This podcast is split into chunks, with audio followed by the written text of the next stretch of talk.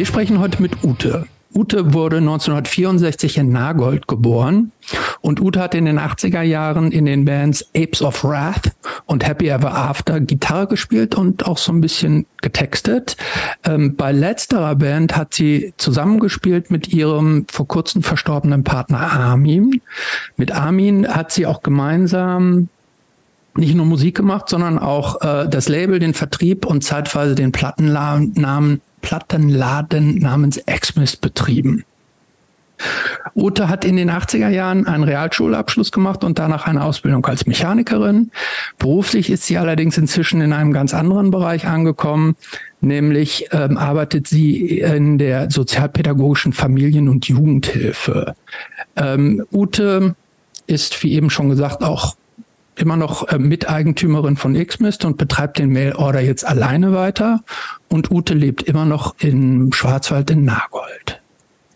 Ja, und wir sprechen natürlich auch wegen Xmist mit Ute, weil also für viele, inklusive mir, war das äh, in den späten 80ern und frühen 90ern eine super wichtige Anlaufstelle für äh, alles, was so rund um DIY, Punk, Hardcore passiert ist. Also ich habe mich über wenige Sachen in den späten 80ern, frühen 90ern mehr gefreut als über einen neuen X-Miss-Katalog, der irgendwie immer ein bisschen mehr zu bieten hatte als die anderen paar Handvoll Sachen, die es damals so gegeben hatte. Also Funhouse früher noch und dann vielleicht mal ein Rebite-Katalog, der aber immer schon der irgendwann zu uncool wurde, weil es dann eben nicht mehr so ganz so DIY war. Ähm, und da, ich habe regelmäßig bestellt und habe da auf jeden Fall auch diese F-Flexi bestellt. Vermutlich eine der ersten rein weiblichen DIY-Bands, die ich je gehört habe. Da kamen später natürlich noch ein paar mehr dazu. Ähm, andererseits auch wenige äh, aus Deutschland tatsächlich. Also in dem Bereich, was für mich vergleichbar war, waren dann vielleicht so Fire Party oder später Spitboy, Team Trash, Tribe 8, aber aus Deutschland tatsächlich gar nicht so viel. Äh, auch Utes andere Band, Happy Ever After, kannte ich von früher, habe ich jetzt in Vorbereitung noch ein paar Mal gehört und ist eigentlich mega geil. Und ist schade, dass da nicht mehr draus geworden ist. Ähm, genau, und das sind schon ganze Haufen Gründe. Ähm, für ein kleiner Hinweis äh, auf Utes besonderen Wunsch hin, versuchen wir das ganze Ding heute mal ein bisschen kürzer zu halten. Wir peilen mal so zwei Stunden an. Ähm, gucken, ob wir das äh, hinkriegen, aber ich denke schon. Ähm, und vielleicht auch ein ganz bisschen anderer Ablauf als üblicherweise. Wir ackern uns nicht so ganz komplett durch alle Stationen des Lebens durch. Ähm, in Vorbereitung hierzu hat uns ähm, Urt, äh, ach Quatsch, Ute so ein paar Stichworte mit Überschriften zu Läuterung 1 bis Läuterung 4 gegeben. Da ackern wir uns ein bisschen lang und äh, ich bin sehr gespannt, Ute heute ein bisschen besser kennenzulernen. Hallo Ute. Hi. Ich freue mich hier zu sein. Ja, und uns auch sehr. Ähm, ähm, erste Vorfrage, du? Wie du willst. Ja, dann mache ich die erste. Ja. Also, du hast uns ja im Vorfeld so ein paar Stichworte gegeben. Also wir fragen vielleicht zur Info für HörerInnen. Also wir fragen Leute, wo wir nicht so viel online finden, äh, manchmal so nach so ein bisschen so Sachen, die für sie wichtig gewesen sind, unter so einem groben Lebenslauf mit so Punk-Elementen etc., über erste Bands oder whatever. So, ne? Ähm, du hast uns relativ knapp was gegeben, aber was nach gutem Inhalt klingt. Das wollen wir jetzt gar nicht vorwegnehmen. Ähm, aber das bedeutet, dass es mindestens vier sehr einschneidende Erlebnisse, Erkenntnisse, Phasen in deinem Leben gehabt, die dir, die etwas in dir bewegt haben. Kannst du sagen, was für dich in deinem Leben am wichtigsten ist? Gibt es da so drei Werte, wo du sagst, die sind, stehen so an deinem Horizont? Hm. Das ist eine Vorfrage. Mhm, ja. ja, wir fangen mit den ganz einfachen Fragen immer so an. Ganz einfache Frage. Äh, wichtig, das Wichtigste für mich ist, dass es mir gut geht. Weil wenn es mir gut geht, habe ich die Erfahrung gemacht, geht es anderen auch gut. Okay. Was tust du denn dafür, dass es dir gut geht? Hast du, hast du irgendwie paar Mechaniken für dich und wie du das schaffst?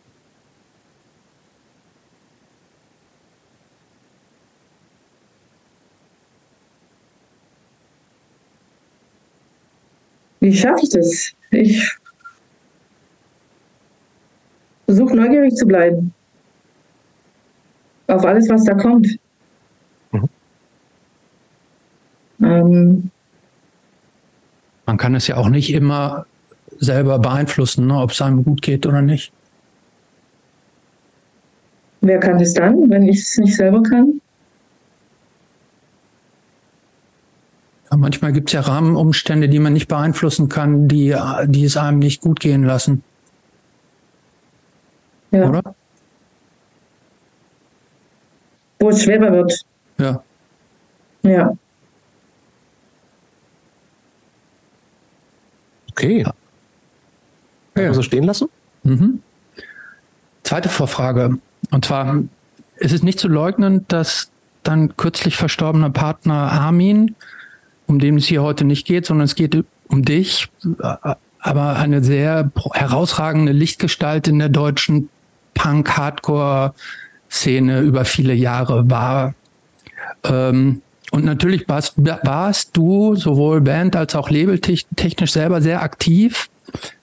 Äh, gefühlt war Armin aber doch einiges profilierter. Und in solchen Konstellationen kommt es oft vor, dass der Partner in Anführungsstrichen nur als der Partner von angesehen wird oder wahrgenommen wird und manchmal dann so ein bisschen im Schatten dieser, dieser vermeintlich strahlenden Personen so dastehen.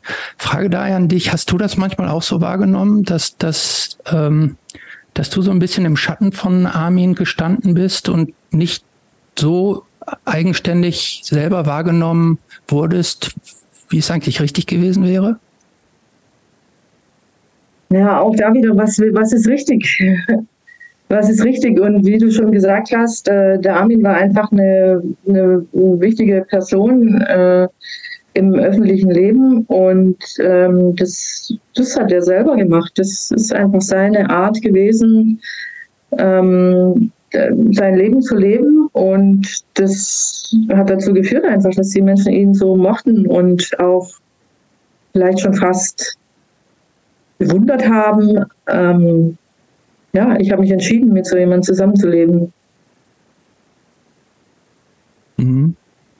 Also du, du hast das nicht so empfunden, dass, dass du neben ihm nicht die Aufmerksamkeit gekriegt hast, die du dir vielleicht gewünscht hättest?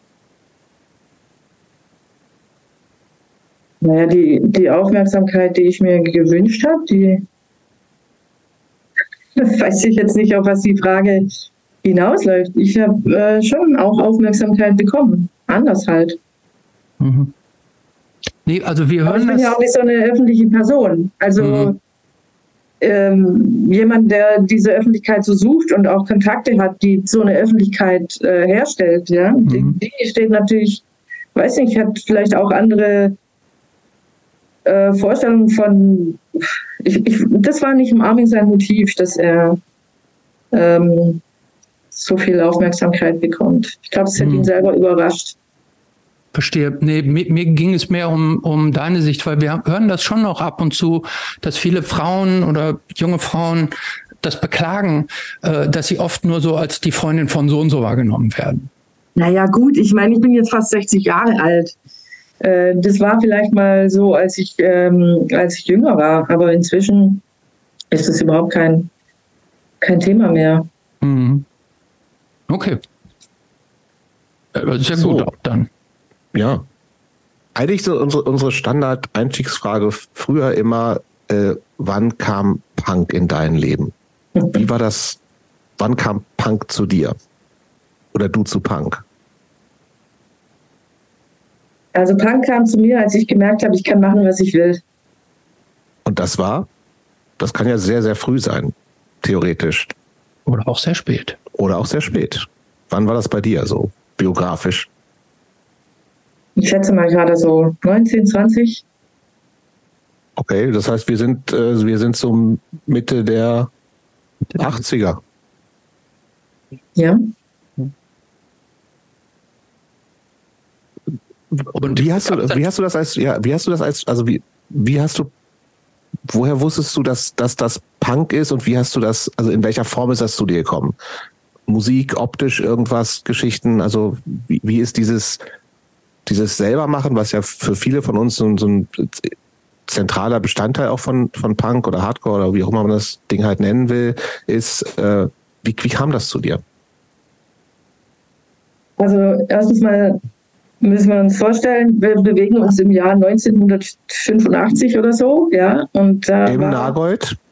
In Nagold, ja. Ähm, ich denke, da war Nagold jetzt nicht ähm, ungewöhnlich, spricht also für viele äh, Ortschaften oder Gegenden in, in Deutschland. Und da war einfach so eine Stimmung da. Äh, so eine Stimmung, das war auch äh, so, so eine ähm, ja, so das Gefühl, es, es äh, muss irgendwas, äh, es muss sich irgendwas verändern. Und dann, und dann siehst du diese, dann siehst du diese Bands, die einfach was machen. Ja? Die stellen sich hin und machen das. Und die machen alles selber. Und das ist für mich äh, eine unglaubliche Inspiration gewesen. Was waren das denn für Bands bei dir in deinem Fall? Und dann festzustellen, dass ich es einfach auch machen kann. Mhm. Ja. Was, was waren das für Bands, die da so ganz früh diese, diese, ja, diese, diesen Spirit verbreitet haben? Weißt du das noch? Naja, wenn, wenn ähm, zum Beispiel DOA war ja eine Band, die ganz früh in Nagel gespielt hat. Und wenn du einen so einen ähm, Text von denen nimmst, äh, Talk minus Action gleich Zero, Zero ja, dann weißt du schon, um was es ging, ja. Mhm. Und natürlich mit dem Armin im nächsten Umfeld hatte ich auch jemand, der mich immer versorgt hat mit neuer, interessanter Musik. Äh, und wir haben oft zusammen ähm, in, ja, und haben, haben, zusammen Musik angehört und, und ich fand Sachen total interessant und spannend und ähm, also das ist ja weit ab von diesem ganzen Mainstream-Zeug gewesen, was, was so gängig war. Narcos liegt vorher, ja. In, hat Musik vorher in deinem Leben eine Rolle gespielt? Also ist das auch ein Ding, was sich an dem interessiert hat? Und wenn ja, was, was gab es vorher für Musik in Utes Leben? Ja, Musik, Musik spielt in jedem Leben eine Rolle, hm. würde ich sagen. Ja, ich meine, wenn ich mich an, äh, an, wenn ich zum Beispiel Waterloo vom, von ABBA höre, ja, dann poppen bei mir sofort äh, Bilder auf von der mhm. Zeit, wo ich das ständig gehört habe, weil das lief mal ständig im Radio, weil das war ähm, so ein Gewinner von Grand Prix de la Chanson. Mhm. Und, äh, und, und das, das ist einfach so, wir haben ja alle so ein musikalisches Gedächtnis auch und solche Dinge äh, immer wieder kommen. Und äh, es geht mir auch heute noch so, wenn ich manche Sachen höre, dann kriege ich noch eine Gänsehaut. Mhm. Ne? Weil es einfach so emotional äh, bewegend war. Und diese Musik konnte auch einfach richtig gut ähm, so diese Emotionen ausdrücken. So. Ja. Wie, wie viele Leute wart ihr damals so? Nagold ist ja eigentlich ein relativ kleines Städtchen im Schwarzwald. Ne? Also wie, wie ja. von wie vielen Leuten reden wir da eigentlich dann von dieser, sagen wir mal, von dieser Nukleus-Szene? naja, wir waren vielleicht fünf, sechs, sieben, acht. Dann waren diese ganzen Skisix-Jungs da. Ähm, es gab noch einen ganzen Kreis von, von Jüngeren, die dann auch mit eingestiegen sind in diesen Konzerte machen und so. Ja, wir waren schon vielleicht insgesamt so 20, 30. Und ähm, Kannst du noch nachvollziehen, wie überhaupt diese Bands da hingekommen sind? Also wer hat, wer hat die hergeholt da damals zu euch in Schwarzwald? Die, so Bands wie DOA zum Beispiel.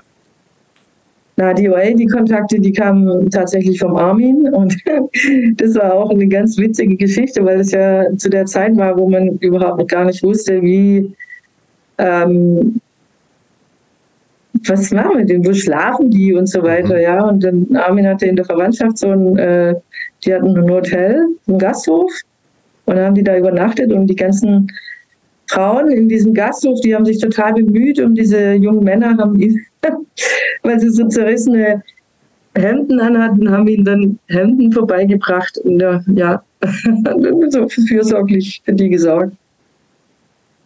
Das waren aber, das war ja schon, also das war ein Jugendzentrum in Nagold, ne? Naja. Städtisch? Ja. In, aber in Selbstverwaltung oder so? Also, ich war da gar nicht, also ich bin noch einen Ticken jünger und äh, in Niedersachsen aufgewachsen. Also ich, für mich war das, also klar, dann irgendwann, ne, über die ganzen Connection war das irgendwie, ich habe mir das wahnsinnig aufregend vorgestellt, äh, weil Nagold, X-Mist, Jutz Nagold, bla bla bla. Ähm, für Leute, die da nicht gewesen sind und das gar nicht kennen, wie, wie stelle ich mir das auch äh, räumlich vor? Wie waren da so Strukturen? Wie, wie war es überhaupt möglich, da Konzerte zu veranstalten? Weißt du das alles? Naja, es gab halt irgendwie schon die Möglichkeit, also das war ein, ein, ein nicht selbstverwaltet, also mhm. es gab ähm, von der Stadt ähm, eingesetzte Personen, die das gemacht haben. Und äh, das war manchmal auch ein bisschen mit äh, Widerstand verbunden, ähm, da unsere Ideen umzusetzen. Also welche Bandzeit spielen, aber als sich das mal bewährt hat und als es dann auch so einen großen Zulauf hatte äh, auch wirklich äh, internationale Bands da waren, da war das dann schon mehr oder weniger ein Selbstläufer. Mhm. Ja. Das heißt, das hat sich selbst finanziert oder habt ihr von der Stadt auch noch für die Bands dann so ein bisschen Geld dazu gekriegt? Nee, damit das ihr die hat sich immer selber getragen. Wie ging es denn dann weiter? Also ähm, wart ihr eigentlich sofort ein Paar oder wart ihr erst nur Musikliebhaber und das hat sich dann später entwickelt, die, diese Partnerschaft mit Armin? Ja, ja. Es hat sich erst später entwickelt. Wie, wie ging es denn dann weiter? Also diese, diese Szene bei euch ist ja quasi explodiert, kann man glaube ich sagen. Ähm, irgendwann hast du dann angefangen, auch selbst Musik äh, zu machen. Wie kam es dazu? Ähm, ehrlich gesagt kann ich mich gar nicht so genau erinnern. Da müsste ich mal äh, meine Freundin fragen, ob die das noch so weiß. Äh, es gab ja noch zwei andere Mitglieder, die inzwischen nicht mehr, ich glaube, die wohl leben gar nicht mehr in Deutschland. Ähm, aber ja, ich denke, wir hatten einfach Bock drauf, was zu machen. So, einfach Lust, was zu machen und haben es dann gemacht. Und wir waren alle, äh, würde ich sagen, blutige Anfänger. Mhm. Äh, auf Discogs steht äh, German New Wave Punk Band from Freiburg. Woher kommt denn Freiburg oder ist das ein redaktioneller Fehler? Also wenn jetzt Tübingen da stehen würde, dann würde es sogar stimmen. Mhm. Aber Freiburg, keine Ahnung, wo das herkommt. Weiß keiner. Äh, wir war, das eine, war das eine bewusste Entscheidung, dass ihr eine rein weibliche Band wart oder einfach Zufall auch? Naja, mit Jungs mit Musik zu machen, das war halt einfach uncool. wieso das denn? Hm.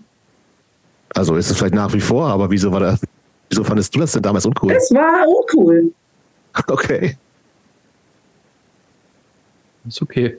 Ähm, wir haben es in der Einleitung gesagt, du hast auch ähm, eine Ausbildung als Mechanikerin gemacht. Fiel das zeitlich eigentlich zusammen oder wie, wie, wie haben wir uns das auf der Zeitschiene so vorzustellen? Naja, das äh, fiel tatsächlich zusammen. Ich glaube, die Zeit während meiner Ausbildung, das war die produktivste überhaupt in meinem Leben. Ich weiß gar nicht, was ich da so alles gemacht habe. Alles noch nebenher. Ich habe auch ziemlich viel gefehlt. Mhm. Und ich habe hab auch einen ziemlich schlechten Abschluss gemacht, aber ich habe ihn und das war das Ziel und ja. Ich habe in der Vorbereitung noch so drüber nachgedacht oder ich bin da so ein bisschen drüber gestolpert, als da stand Mechanikerin. Äh, damals zumindest war das, glaube ich, noch eine ziemliche Männerdomäne, oder? Ich meine, heute ja. ist ja Handwerk äh, glücklicherweise sehr verbreitet, auch über die Geschlechter hinweg. Aber ähm, damals waren ja so diese handwerklichen, körperlichen Berufe ähm, ja eher so den Männern vorbehalten. War das für dich ein Problem oder ähm, war das war, also, war das überhaupt kein überhaupt kein Problem damals? Also ich habe halt auch so ein bisschen gefiltert, was kommt eigentlich in Frage und ähm, ich hatte schon so, sage ich mal, eine gewisse Neigung, was Technik angeht. Und dann hat mich das interessiert und ähm, es war tatsächlich so, dass ähm, sogar die Zeitung mal da war und äh, so ein Interview mit mir gemacht hat, weil das so eine ganz große Ausnahme war. Aber in dem Betrieb, wo ich war, waren mehrere Mädchen. Also ich war nicht die Einzige. Weil da gab es mhm. irgendwie auch Subventionen dafür und der Betrieb hat sich das irgendwie, der hat es irgendwie rausgefunden und hat gedacht, ja, das stellen wir jetzt mal ein paar Mädchen ein. Die fleißigen Schwaben wieder, ne? Keine Ahnung, was sie mhm. angetrieben hat. Aber ich meine, für mich war gut, weil die haben mich genommen. Ich glaube, woanders, wer, wer hätte mich sonst genommen oder wer hätte überhaupt eine Frau sonst eingestellt? Wahrscheinlich kaum jemand. Das war damals fast gar nicht möglich. Ja, es gab, ich glaube, glaub, es gab ja damals, was sich so klassische Frauenberufe waren, glaube ich, oder so irgendwie Krankenschwester oder Friseurin oder so waren, glaube ich, damals die, die Berufe, die viele Frauen gemacht haben. Aber äh, ist doch gut, wenn du da was gefunden hast, was dir auch gefallen hat. Aber das auch längerfristig weiterzumachen, das war nie eine Option? Äh, nee, das war, das war irgendwie keine Option. Mhm. Es hat mir nicht wirklich äh, Spaß gemacht, muss ich sagen. Hat nicht Spaß gemacht. Ja, das, war, das war dreieinhalb Jahre und es war schon, das war dann einfach genug. Und ähm, dann habe ich mir erstmal eine Reise gegönnt. Dann war ich unterwegs äh, ein paar Monate mit meiner Freundin. Und dann, ähm, ja, und dann bin ich auch schon so peu à peu bei X-Mist eingestiegen. Ich glaube, ich habe zwischendrin nicht so viel gemacht. Nee. Mhm. Und dann ist dieses X-Mist ja auch äh, so gewachsen, dass äh, das uns zwei wirklich auch voll beschäftigt hat. Ähm, das ist regelrecht explodiert, muss ich sagen. Das, äh, ihr habt da zu zweit tatsächlich auch längere Zeit von gelebt, ohne irgendwas anderes zu machen? Ja. Okay. Ja. Und das schon tatsächlich in den 80ern? Ähm, du fragst Sachen. Ja, so ähm, Moment mal, ich muss gerade überlegen. Ähm, ja. Ähm, Nee, da war es noch ziemlich klein. Da war es okay. noch ziemlich klein. Da hatten wir dann so ein äh, Haus gemietet mit äh, Armins Bruder und seiner Familie zusammen und da waren wir im Keller. Das war, ja, da waren wir im Keller. Und das wurde irgendwann mal zu klein und dann haben wir uns was Größeres gesucht und auch das wurde irgendwann, nee, da sind wir dann rausgeflogen und dann mussten wir uns was anderes suchen. Und ja, und so wurde das halt irgendwie automatisch immer größer. Und wir hatten dann ja auch einen richtigen Laden, also dass die Leute immer bei uns vorbeigekommen sind. Das hat, eigentlich, mhm. hat, das, hat das eigentlich immer dann auch Spaß gemacht oder war das, war das ähm, denn für viele nimmt Musik dann ja auch immer nur so einen gewissen Teil der Lebenszeit ein, Freizeit oder so. Wenn man von morgens bis abends damit so beschäftigt ist, hing euch das nie so zu, auch mal so zur Nase raus, dass ihr sagt, oh, jetzt immer schon wieder irgendwas? Ich kann mich nicht erinnern. Ich weiß, dass wir oft von morgens um acht bis nachts um zwölf gearbeitet haben. Boah, krass. Ja. ja. Und es hat Spaß gemacht. Oh, das ist ja genau die Antwort. Das finde ich, ja, das finde ich ja toll. Es hätte ja auch anders sein können, dass er sagt irgendwie, boah, ich komme mir vor wie ein Lagerarbeiter. Äh, das Produkt mag zwar cool sein, aber von der Arbeit, von, von der Arbeit könnte es, macht es jetzt so, hätte ja sein können, dass es auch annervt. Aber wenn es, wenn es, Spaß gemacht hat, ist ja umso besser. Das war ja genau meine Frage, ja. Ja, Hast wir haben es natürlich auch schön gemacht. Es ist ja nicht so, dass, ja, wir waren ja unsere eigenen Chefs. Wir haben es uns mhm. schön gemacht. Und wir hatten zwischendrin natürlich auch immer wieder so Phasen, wo wir uns überlegt haben, also wo wir gemerkt haben, es kommt jetzt an den Punkt, da müssen wir jetzt eine Entscheidung treffen. Und dann haben wir uns überlegt, was machen wir jetzt? Mhm. Also es also, war zeitweise auch so, dass noch Leute bei uns gearbeitet haben, zusätzlich.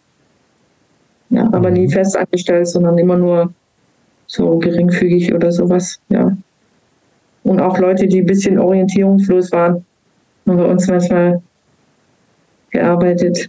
Ja, das war auch so, das ist jetzt auch ähm, dieses ganze Feedback, was ich jetzt kriege, mhm. ähm, nachdem ich, nachdem der Armin gestorben ist und äh, ich auch wieder den Job aufgemacht habe, äh, das ist unfassbar. Ich finde es so unglaublich respektvoll und empathisch, was die Leute, wie die Leute ähm, reagieren und agieren. Das hat so eine hohe, einen hohen Wert an, an, an Solidarität und, und Symbolik. Ähm, ich glaube, das X-Miss-Ding war einfach furchtbar wichtig in ganz vielen Leuten ihrem Leben. Das war mir überhaupt gar nicht so bewusst, ja. Und als es jetzt losging, dass Leute sich gemeldet haben, manche rufen an und sagen, ich weiß gar nicht, ob ich hier einfach anrufen kann, aber ich muss einfach sagen, dass es mir so leid tut oder ich muss einfach sagen, wie mir X-Miss fehlen. Ich weiß gar nicht, was ich jetzt noch machen soll. Ich habe immer in den Shop reingeguckt, jeden Tag. Und jetzt, was mache ich denn jetzt? Oder Leute schreiben, ich weiß nicht, was ich in meinem Leben für Scheiße gebaut hätte, wenn ich euch nicht gehabt hätte. Das ist schon krass, oder? Das ist, das ist unglaublich. Ich, das macht mich so glücklich auch. Ja, mhm. so. Und es trägt mich auch. Sonst würde ich wahrscheinlich so nicht hier sitzen. Mhm. Ja, und das ist wirklich aller, ich weiß gar nicht, ich, ob ich mich dafür bedanken kann, weil das ist, das ist so, so, so groß und so wahnsinnig toll. Ja, es ist einfach super. Es fühlt sich an wie so eine, wie so eine Familie, die, wie man sich Familie wünscht. das ist cool. Das ist schön zu hören, auf jeden Fall. Ja, gab es äh, fürs im, in diesen, wenn wir so, nochmal so kurz bei diesen Anfangszeiten bleiben, also anfangs im Keller hast du gesagt, ähm, gab es so, so Platten, oder Bands, wo du sagst, mit denen ist, gab es doch mal so richtig so, ein, so einen Sprung nach vorne, was vielleicht verkaufszahlenmäßig, vielleicht auch nur noch mal so in so einer, man hat ein anderes Gefühl dazu entwickelt oder sowas alles. Also gibt es so Veröffentlichungen, die für dich besonders sind? Vielleicht auch gar nicht in der Anfangszeit, sondern über die ganze Zeit, die, mit denen du besonders, zu denen du vielleicht ein besonderes Verhältnis hast. Und wenn ja, welche also sind das? Das ist ja so, dass jeder, der X-Miss kennt, weiß, dass äh, Vermehrung von Vermögen oder Erfolg in irgendwelcher finanzieller Art nie äh, die Grundlage äh, des Schaffens war, mhm. ja, sondern dass Klar. es immer um, um sowas wie Respekt, oder einfach auch Liebe, Liebe, ja, ging. Und dementsprechend ähm, wurden dann auch die, die Bands ausgesucht, wobei ich sagen muss, ich habe ehrlich gesagt, ich habe hier den Dings von mir liegen, ich, ich diese Liste von ein paar äh, Exmis veröffentlichen, ich kann mich gar nicht so sehr noch damit identifizieren oder beziehungsweise erinnern, ja. Mhm. Weil das einfach, das war zu dem Zeitpunkt auch schon nur noch abends sein Ding. Ja, ich mhm. habe ähm, nebenher einfach andere Sachen gemacht. Ja. Wie, wie habt ihr ähm, die Musik ausgewählt, die ihr im Mailorder hattet oder die dann aufs Label gekommen sind? Na, manche Bands hat man einfach, äh, haben wir einfach persönlich kennengelernt. Also gibt es so Bands wie Kurt, ja, das waren mhm. Freunde. Und die haben tolle Musik gemacht. Und ähm, wie das früher war, ich meine, das Birds wisst ihr selber auch, ja, ja. dass das eine der Bands war, die wirklich äh, ganz äh, auch das Format bekommen haben, dass sie dann für Exmist einfach nicht mehr mhm realisierbar waren. Ja, dann, wenn die Band irgendwas anderes möchte, dann, dann muss sie das machen. Und das denke ich, das war auch ein ganz wichtiger, ein ganz wichtiges Motiv von Armins äh, Arbeit, dass er einfach Bands äh, bekannt gemacht hat, ja, und dann hat er sie laufen lassen, ja, wenn sie so waren. Mhm. Wenn sie so weit waren oder wenn sie wollten. Und ich denke, der Abschnitt einfach, der, der war maßgeblich. Mhm. Das war so sein, seine, da war er richtig gut drin. Ich würde ähm, gerne nochmal über deine Bands reden. Also wir sind so ein bisschen, wir haben ganz kurz schon gehabt, also diese Apes of, Apes of Wrath Geschichte. Ähm, es gab diese Flexi. Ähm, ich weiß, kann aber überhaupt nicht einschätzen, wie aktiv wart ihr als Band? Also gab, seid ihr wirklich viel, seid ihr rumgetourt, seid ihr irgendwie, äh, habt ihr regelmäßig geprobt, all sowas alles? Also ich, ich, ich kenne einfach nur diese eine Veröffentlichung mhm. die man sich jetzt noch anhören kann. Was war das damals? Also wie, wie, wie, wie, viel Raum hat diese Band in deinem Leben eingenommen und was war das damals für dich? Die gab es ja auch nicht so wahnsinnig lange, ne? Nee, die gab es nicht so lange und wir haben äh, schon regelmäßig geprobt, aber ich weiß gar nicht, wie viele Konzerte wir haben, aber es waren nicht viele. Ja, wir hatten einmal irgendwo im Vorprogramm. Oh Mann, das ist mir jetzt aber echt peinlich. Ich weiß es nicht mehr. Das ist nicht so wichtig. ja, ist tatsächlich ja. ist alles auch irgendwie verschwunden in meinem Gedächtnis. Das heißt, wir sind so bei einer Handvoll Konzerten, ja, mehr oder weniger im, mehr, im Ländle irgendwo. Alle in so einem kleinen okay. Rahmen. Und ähm, die Flexi ist entstanden, weil Armin die machen wollte. Mhm. Der hat gesagt, ich will mit euch eine Single machen. Eine Flexi. ja. Und dann haben wir natürlich gesagt, ja gut, dann machen wir das. Ja, ich, ich muss also ja gestehen, ich kannte die, ja? ich, ich, ich muss gestehen, ich, Nein, ich kannte sie tatsächlich nicht. Muss, ja, Entschuldigung. Ähm, aber okay. ich habe sie mir natürlich sehr aufmerksam jetzt noch in Vorbereitung angehört und ich war, ähm, ich dachte so für einen Moment, das könnte auch eine ganz aktuelle Band sein. Ähm, Ute, für jemanden, der die, ja, ich, ich finde, es gibt, äh, ohne jetzt irgendein eine konkrete, ich habe jetzt überlegt, gibt es irgendjemanden, einen Referenzpunkt, den ich jetzt so konkret nennen konnte und der fiel mir jetzt natürlich nicht ein. Trotzdem dachte ich, wenn es vielleicht ein bisschen anders produziert wäre, ja. könnte das auch heutzutage noch rauskommen.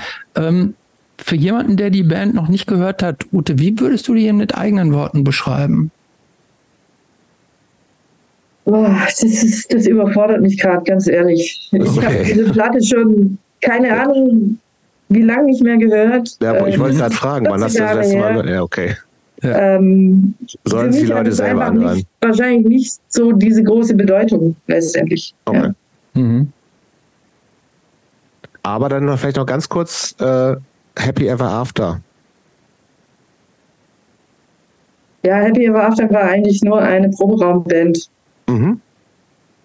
Mit Armin, also mit, mit den beiden Hofmann-Brüdern. Mhm. Und dir. Genau. Und mir. Und dem Jason. Nee, der war da nicht dabei. So. Ah, der hat einfach nur dazu gesungen, quasi später. Ja.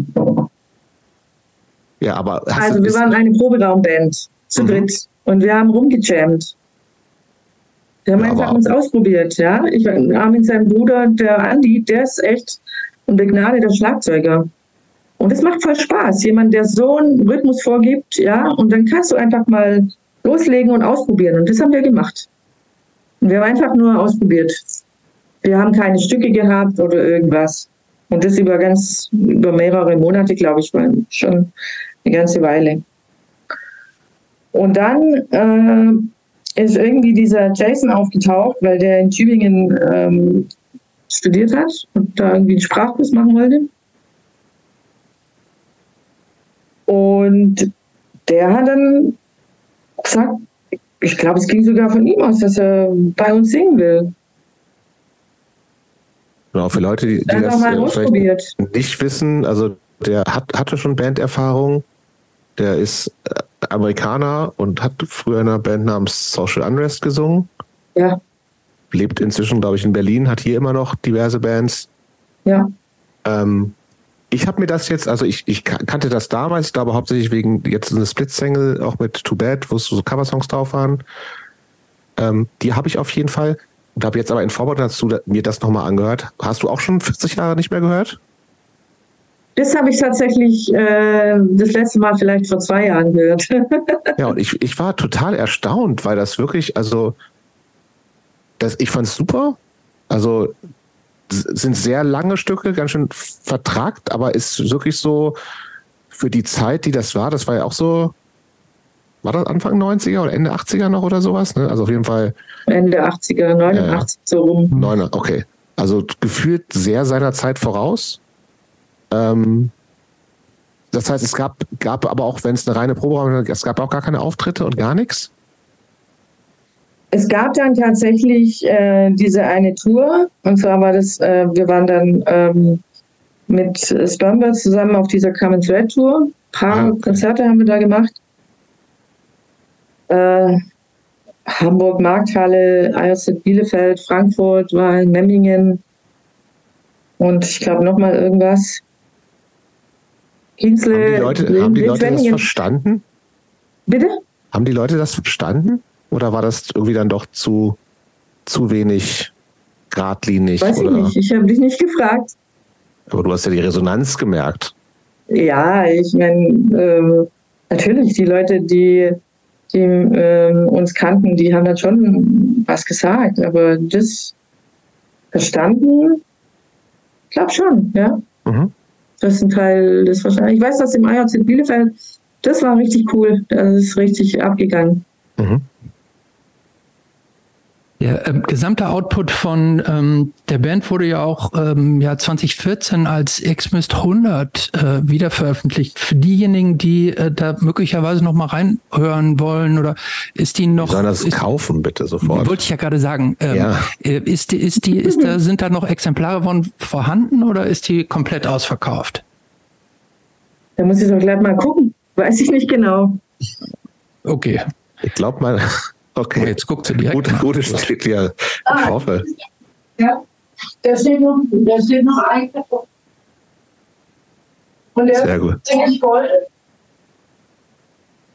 Sehr gut. Gut. Er ist wirklich, also ich war, hast, hast du die auch gehört, Christopher? Ja, natürlich, ja. Ist schon geil. Ja. Also so, gute zählt. Es gibt keine Cover. Ohne Cover. Ohne Cover. Ja, also wir haben diese Cover von Hand bedruckt. Und da sind leider, glaube ich, außer fünf Stück keine mehr da. Und die sehen halt toll aus. Wollt ihr ja. mal sehen? Mit Gold ja, und so, ne? Gold, Wohlgeschwind. Jetzt wird in eine andere Ecke des geräumigen Lagers gegangen. Wir sehen das.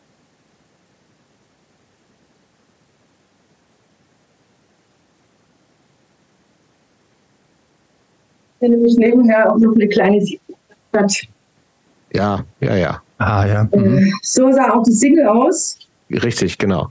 Mhm. Ja, genau. Das haben wir sozusagen nochmal groß gemacht und der Siebdruck auf jedes einzelne Cover. Deshalb, da geht es nie um Geld. Das ist einfach nur Spaß.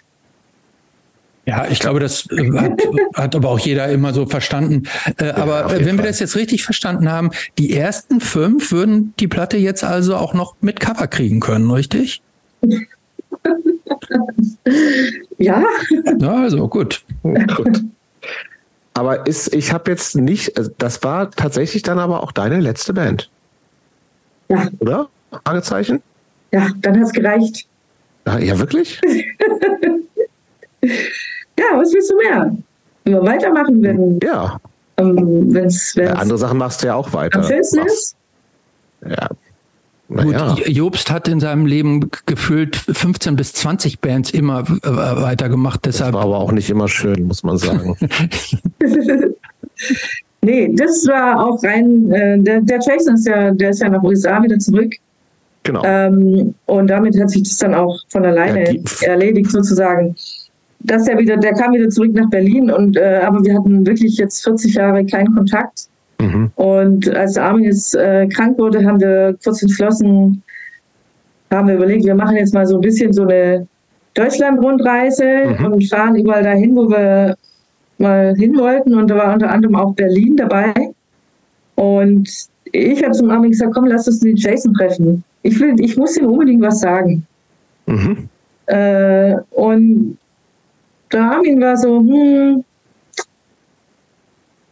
Und ich sagte, komm, lass uns den treffen. Und das war auch gar nicht so leicht. Der äh, war sehr sprunghaft, oder wie würde ich sagen? Der Jason. Ja, ich.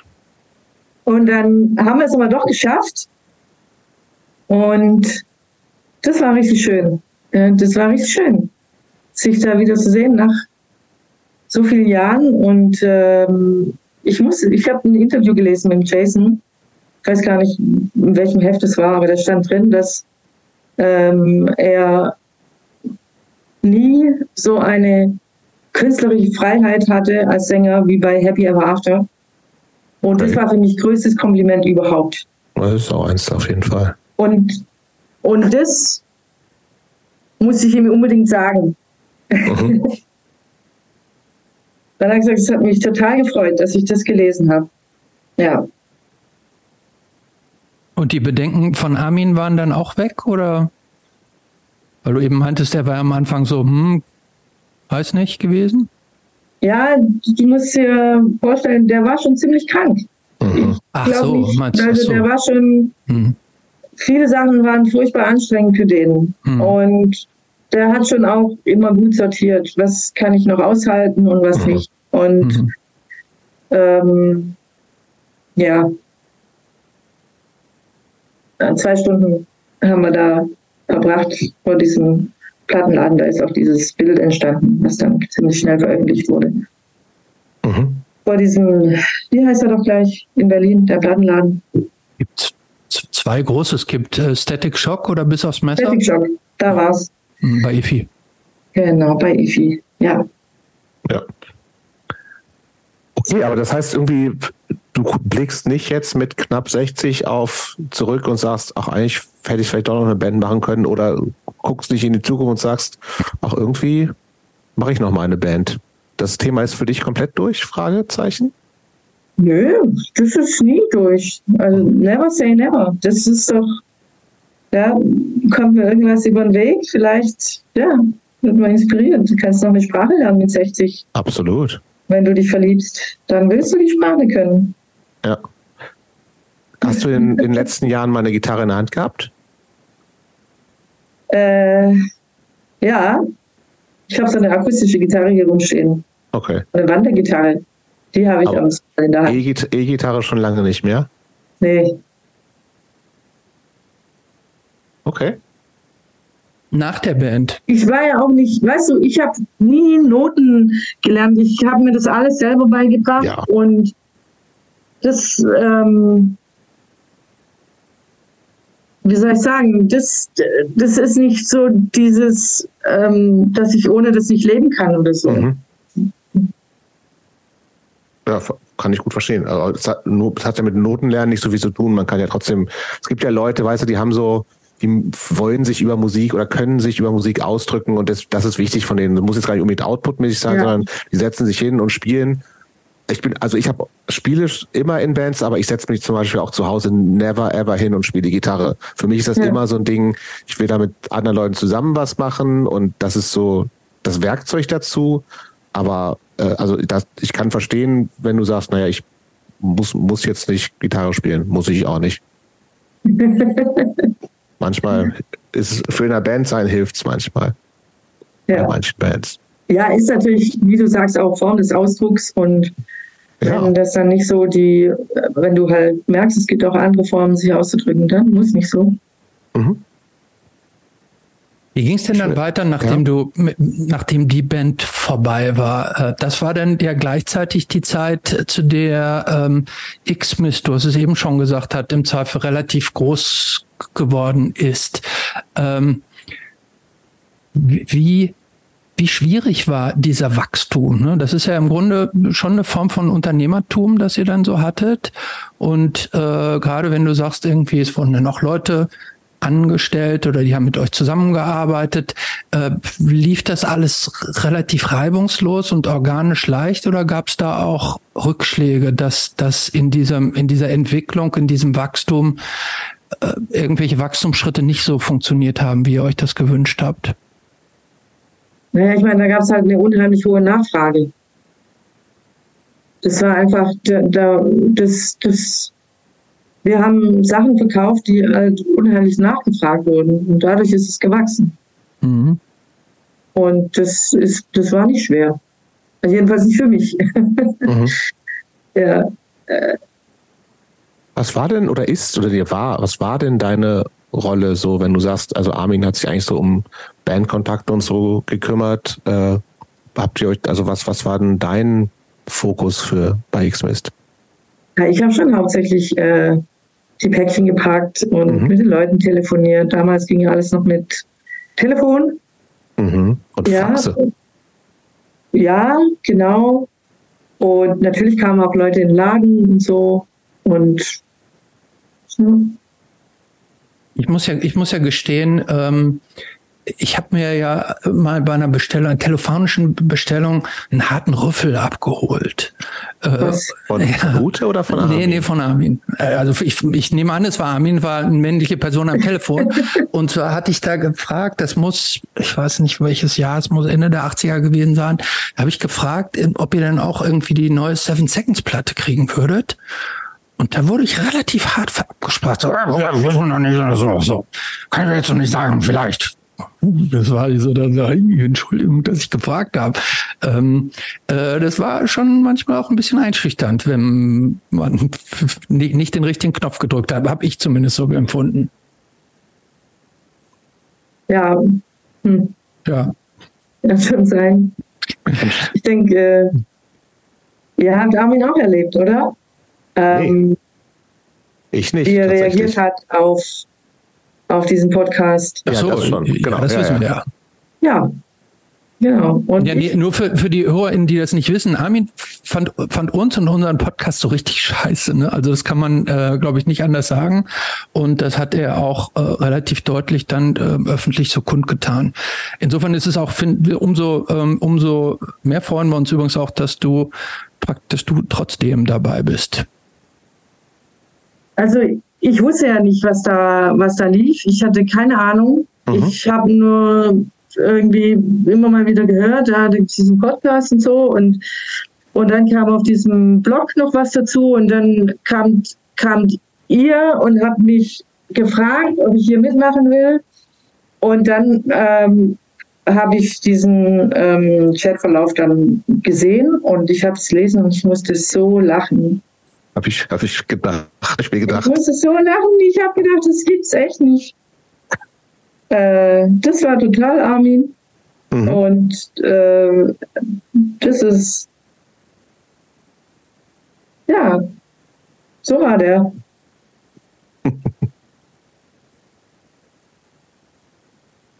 ja. Sollen wir mal zu den Läuterungen kommen? Wir, müssen, ich, wir ja. gucken ja hart auf die Zeit hier, so, ne? So, und zwar, äh, wie gesagt, wir fragen manchmal Leute so, äh, gebt uns mal so ein paar Sachen oder Themen rein, wo ihr vielleicht Bock habt, drüber zu reden. Ähm, und auch haben wir auch bei Ute angefragt und es mhm. kam, es kam wenig, mhm. was überhaupt nicht äh, negativ klingen soll, ähm, sondern es gab Läuterung 1, Läuterung 2, Läuterung 3 und Läuterung 4. Mhm. Und das jeweils mit einer, mit einer Jahreszahl und zwei, drei, eins, zwei, drei Stichworten.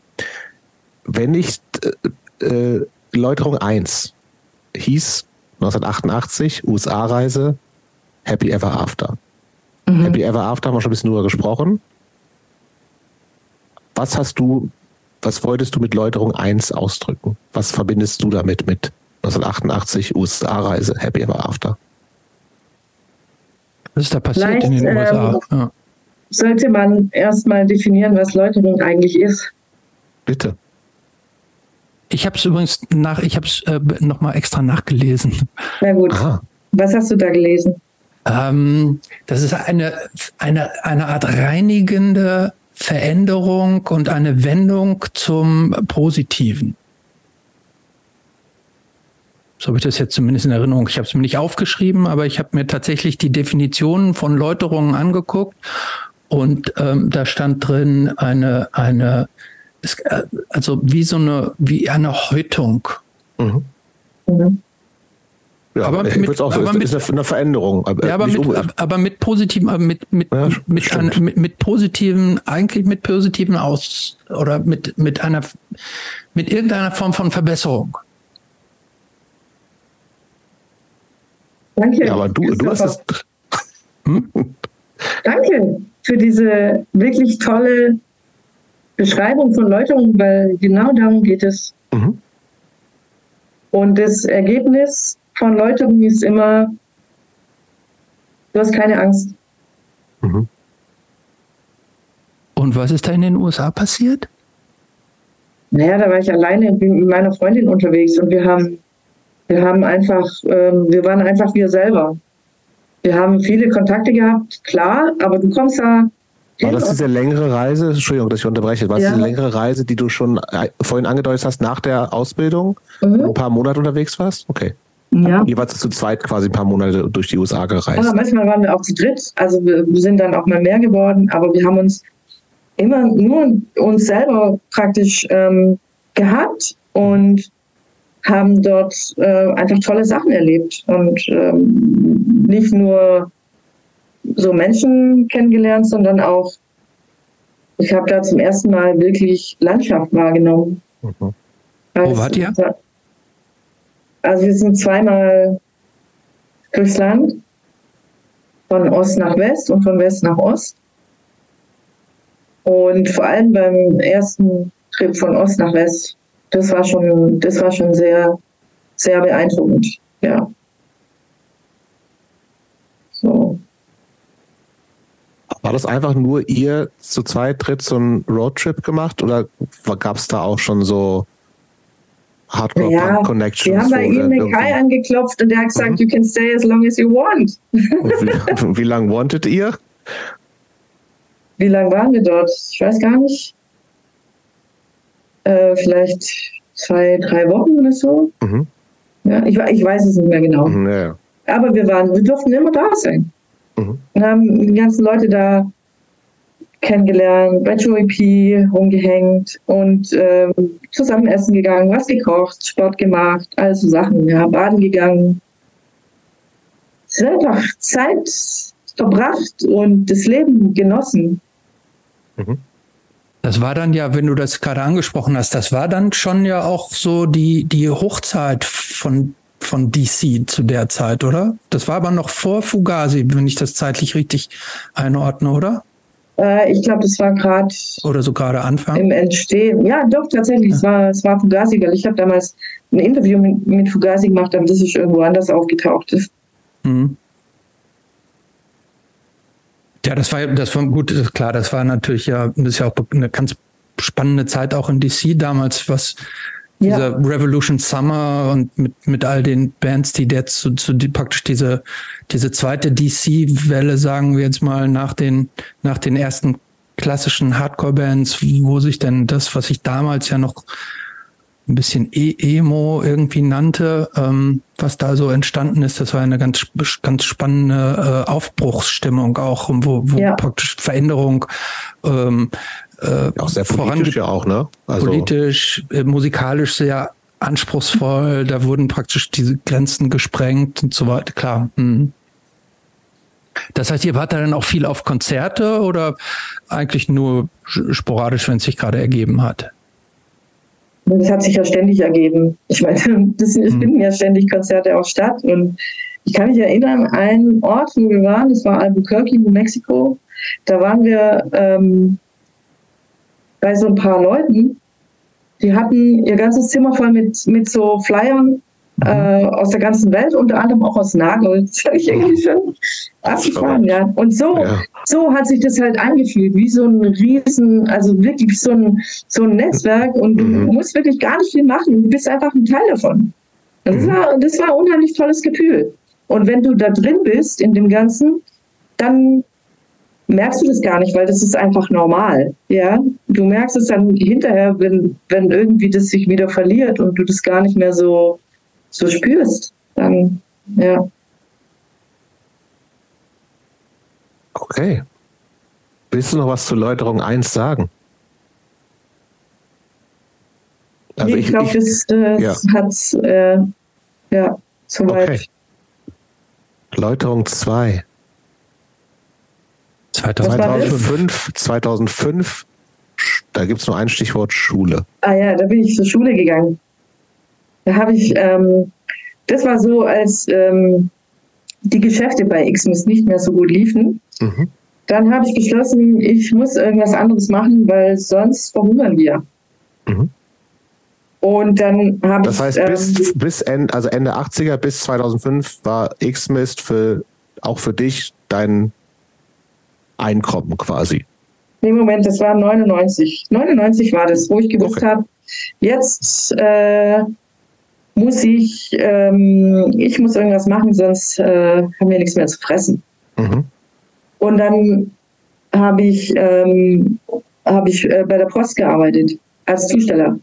Mhm. Wieder mit Päckchen. Ich habe mich da beworben und dann haben die gesagt, Hast du gesagt, ich habe Päckchen, Päckchenpackerfahrung? ich habe da angerufen und habe gesagt, ich brauche einen Job und die haben gesagt, kannst morgen anfangen. Mhm. Bin ich zur Post gekommen und das fand ich richtig toller Job auch. Du bist draußen immer, Also richtig einfach Zustellerin mit so einer, mit Fahrrad oder Tasche und dann, ja, ja, ich hatte, ich hatte alles. Ich hatte Auto, ich hatte Fahrrad, ich war zu Fuß und ähm, ich habe auch ähm, ähm, ganz viel, ganz schnell, ganz viele Bezirke gelernt, weil es einfach, das, das war so, so easy für mich, ja. Und es hat voll Spaß gemacht auch. mhm. Ja. ist das kein Und dann stressiger, aber- ist das kein stressiger Job? Ähm, die Post wurde ja Aktiengesellschaft, ich glaube, Ah ne? 1998 und da gab es ganz große Veränderungen, sonst hätte ich Mhm. da ja auch nie anfangen können, weil das waren ja alles Beamte sonst. Mhm. Und ähm, da gab es Veränderungen und das hat man dann schon auch massiv gespürt. Also das war dann ähm, nicht so schön. Ich habe heute noch Leute, Freunde, die bei der Post arbeiten und da kriege ich immer so mit, was da heute so läuft und ich Mhm. denke mir, oh Gott, das ist ja der Hammer. Das ist Mhm. ja einfach nur noch schrecklich. Naja, ja. und diesen ganzen anderen wahrscheinlich noch viel dramatischer, die ganzen Zustelldienste Ja, und so. genau. Und ich habe halt äh, 2005 den Absprung gemacht. Ich habe Mhm. gesagt, ich habe bei der Post gesagt, so ich gehe jetzt, äh, ich mache jetzt, ich gehe jetzt zur Schule. Mhm. Und dann habe ich eine, ähm, zwei Jahre war ich auf der Schule in Tübingen ähm, für Arbeitserziehung. Ja, und so bin ich in den pädagogischen Bereich gerutscht. Und das hat mir voll Spaß gemacht, weil Schule war vorher nie mein Ding. Schule war für mich einfach nur anstrengend. Und es hat mir nie wirklich. Nee, und da äh, habe ich gemerkt, dass Lernen Spaß macht. Mhm. Das war, das war richtig gut. Ja. Also 2005, das heißt, du warst Anfang 40? Ja, genau. Ist, kann ich mir dann, aber wenn ich Schule höre, assoziiere ich natürlich sofort mit, das sind junge, meistens jüngere Menschen, die irgendwas lernen. War das bei dir in dieser Schule auch so oder? Nee, das ist ja Erwachsenenbildung. Okay, Arbeitserzieher, das machst du, wenn du schon einen Grundberuf hast. okay. Und das ist ein Beruf, ähm, der wird so klassischerweise ausgeübt ähm, in so ähm, Behindertenwerkstätten Mhm. und sowas, ja, wo praktisch produziert wird. Und die brauchen Leute vom Fach, also von, von jetzt meinetwegen aus dem Metallbereich. Die dann und dann zusätzlich tun sie ihre Leute da, die pädagogisch so ein bisschen geschult sind, werden. Anleiten. Okay. Ja, es geht viel um Anleitung, Didaktik. Mhm. Ja, genau. Und der, Ja, und viele, ja. viele, viele in meiner Klasse, die waren, die waren auch so alt schon. Mhm. Da waren ein paar Jüngere, aber ich meine, das ist kein Beruf, wo du jetzt, sagen wir mal, als junger Mann beispielsweise ähm, aufbauen kannst. Also Mhm. das ist, äh, das ist was, wo du einfach ein bisschen einen Umweg gehst, woanders hin. Ja, so. Mhm. und der läuternde Effekt daran war, dass du erkannt hast, dass Lernen auch Spaß machen kann? Oder Ja. was? Ja. Mhm. Ja, Hält das noch an? absolut. Gut. Stay angry, question everything. Das ist nach wie vor Ja. Ja, wichtig. Weil wenn ich das nicht mehr mache, bin ich tot. Mhm. Kommen wir mal zur Läuterung 3. 2019, gar nicht so lange her, vier Jahre her. Ende eines Jobs steht da. Ja, Was war da los? da habe ich, äh, ich habe über zehn Jahre lang in der stationären Jugendhilfe gearbeitet dann mit meinem neuen Beruf. Mhm. Und ich habe, äh, also jeder, der das mal gemacht hat, stationäre Jugendhilfe, der weiß, das Erklär, ist, erklär es mal ganz Genau, kurz für die Leute, die mal nicht gerade, wissen, was was das das ist. ah, Genau. okay. Also stationäre Jugendhilfe ist Heim. Mhm. Heim. Ein Heim für Kinder, wo die da mhm. wohnen können, wenn sie daheim nicht mehr wohnen können, wenn sie mhm. irgendwo aufgelesen wurden auf der Straße, wenn sie unbegleitet minderjährig aus dem Ausland daherkommen, wenn mhm. sie ja, die Eltern, wo zu Hause Gewalt ist, wenn, wenn sie sagen, sie können nicht mehr zu Hause wohnen. Es gibt tausende Gründe und jeder ist anders, ähm, mhm. weshalb Kinder und Das heißt, es geht von dauerhaft über Jahre bis auch nur so temporär oder wie war das in der, wo du gewesen bist? Ähm, ja, das kommt das, das ist ja pro Fall immer okay. verschieden. Also ich meine, wir hatten so ein Konzept, ähm, da mussten die Jugendlichen Ja dazu sagen. Wenn die nicht mhm. gesagt haben, ja, ich will hier wohnen, dann hat es überhaupt keinen Sinn mhm. gemacht, weil dann gehen sie ja wieder. Gehen sie, ja, so ist es. Ja, man kann sie ja nicht festbinden. Nee. Ja. Das, das, Und das wenn klingt, sowas. Ja, mhm. ja das, das, das klingt nach einem sehr wichtigen, aber auch nach gefühlt würde ich auch denken, dass es ein ganz schön anstrengender Beruf ist. Kann das sein? Ja, und wie gesagt, wenn du sowas machst, das ist, ähm, das, ähm, da hast du, da hast du praktisch nochmal eine Parallelfamilie nebenher. Mhm. Ja. Und ich bin eines Morgens aufgewacht aus meinem Nachtdienst und dann kam der Kollege mich abzulösen. Ich habe gesagt, so, ich gehe jetzt, ich komme nicht wieder. Oha, was war da los? Was ist da passiert? Ich konnte einfach nicht gut schlafen in der Nacht und ich hatte auch insgesamt das Gefühl, das ist nicht mehr das Richtige. Ich muss was anderes, ich muss was verändern. Ich muss was verändern und ich kann nicht mehr hier bleiben und ich finde keinen anderen Ausstieg als so im Moment. Und dann bin ich einfach gegangen, ja mutige Entscheidung. Hast du so bist du so ein Typ für so spontane, lebensverändernde Entscheidungen oder war das so das erste Mal? Und, und das ist der Läuterungseffekt? Nee, also wenn du jetzt meinen Lebenslauf schon gehört hast, dann hast du schon gehört, dass ich sowas öfter mal gemacht habe. Schon. Mhm. Ja, das ist einfach aufgrund von, von Situationen, von, von Momentaufnahmen oder von äh, einfach äh, Schieflage oder was auch immer, die ich dann gesagt habe, nee, da muss ich, ich muss was ändern. Und dann einfach machen. Und dann setzt du den Fuß in die Luft. Du weißt nicht, was passiert und du hast Angst davor, natürlich. Du weißt nicht, was passiert. Mhm. Du weißt nicht, kann ich morgen noch arbeiten? Finde ich einen Job? Finde ich, mhm. will mich irgendjemand haben? Ich bin ja schon so alt. Ja, wie, wie, wie soll es weitergehen? Wie ging es denn weiter? Ja, es ging tatsächlich. Ich habe ich hab eine Weile gebraucht und dann habe ich einfach wieder angefangen. Dann habe ich gemerkt, ja, jetzt, jetzt brauche ich einen Job. Und dann habe ich mich äh, beworben und habe ähm, und ich wollte unbedingt in die Erwachsenenbildung, weil ich mhm. fand das echt toll. Und dann hatte ich einen Job und der war so klasse. Ich hatte Mhm. Habe es echt geliebt. Ich habe so eine Maßnahme gemacht fürs Jobcenter. Und es war so wie jetzt hier, wie äh, so, so ähm, online. Mhm. Und ich hatte immer fünf Teilnehmer, maximal. Manchmal war es nur einer, manchmal waren es drei, manchmal waren es fünf. Und dann machst du jeden Tag so, so das nennt sich dann Bewerbungscoaching. Mhm. Und das hat mir so Spaß gemacht. Menschen Menschen kennenlernen ist immer ein Abenteuer. Mhm. Du äh, schilderst das jetzt so, als wenn das schon wieder vorbei wäre, ja. dieser Job, obwohl er so, so toll war. Was ist da passiert? Naja, so ähm, Träger, die so ähm, Maßnahmen, wie heißen die, Arbeitsmarktdienstleister. Ähm, mhm.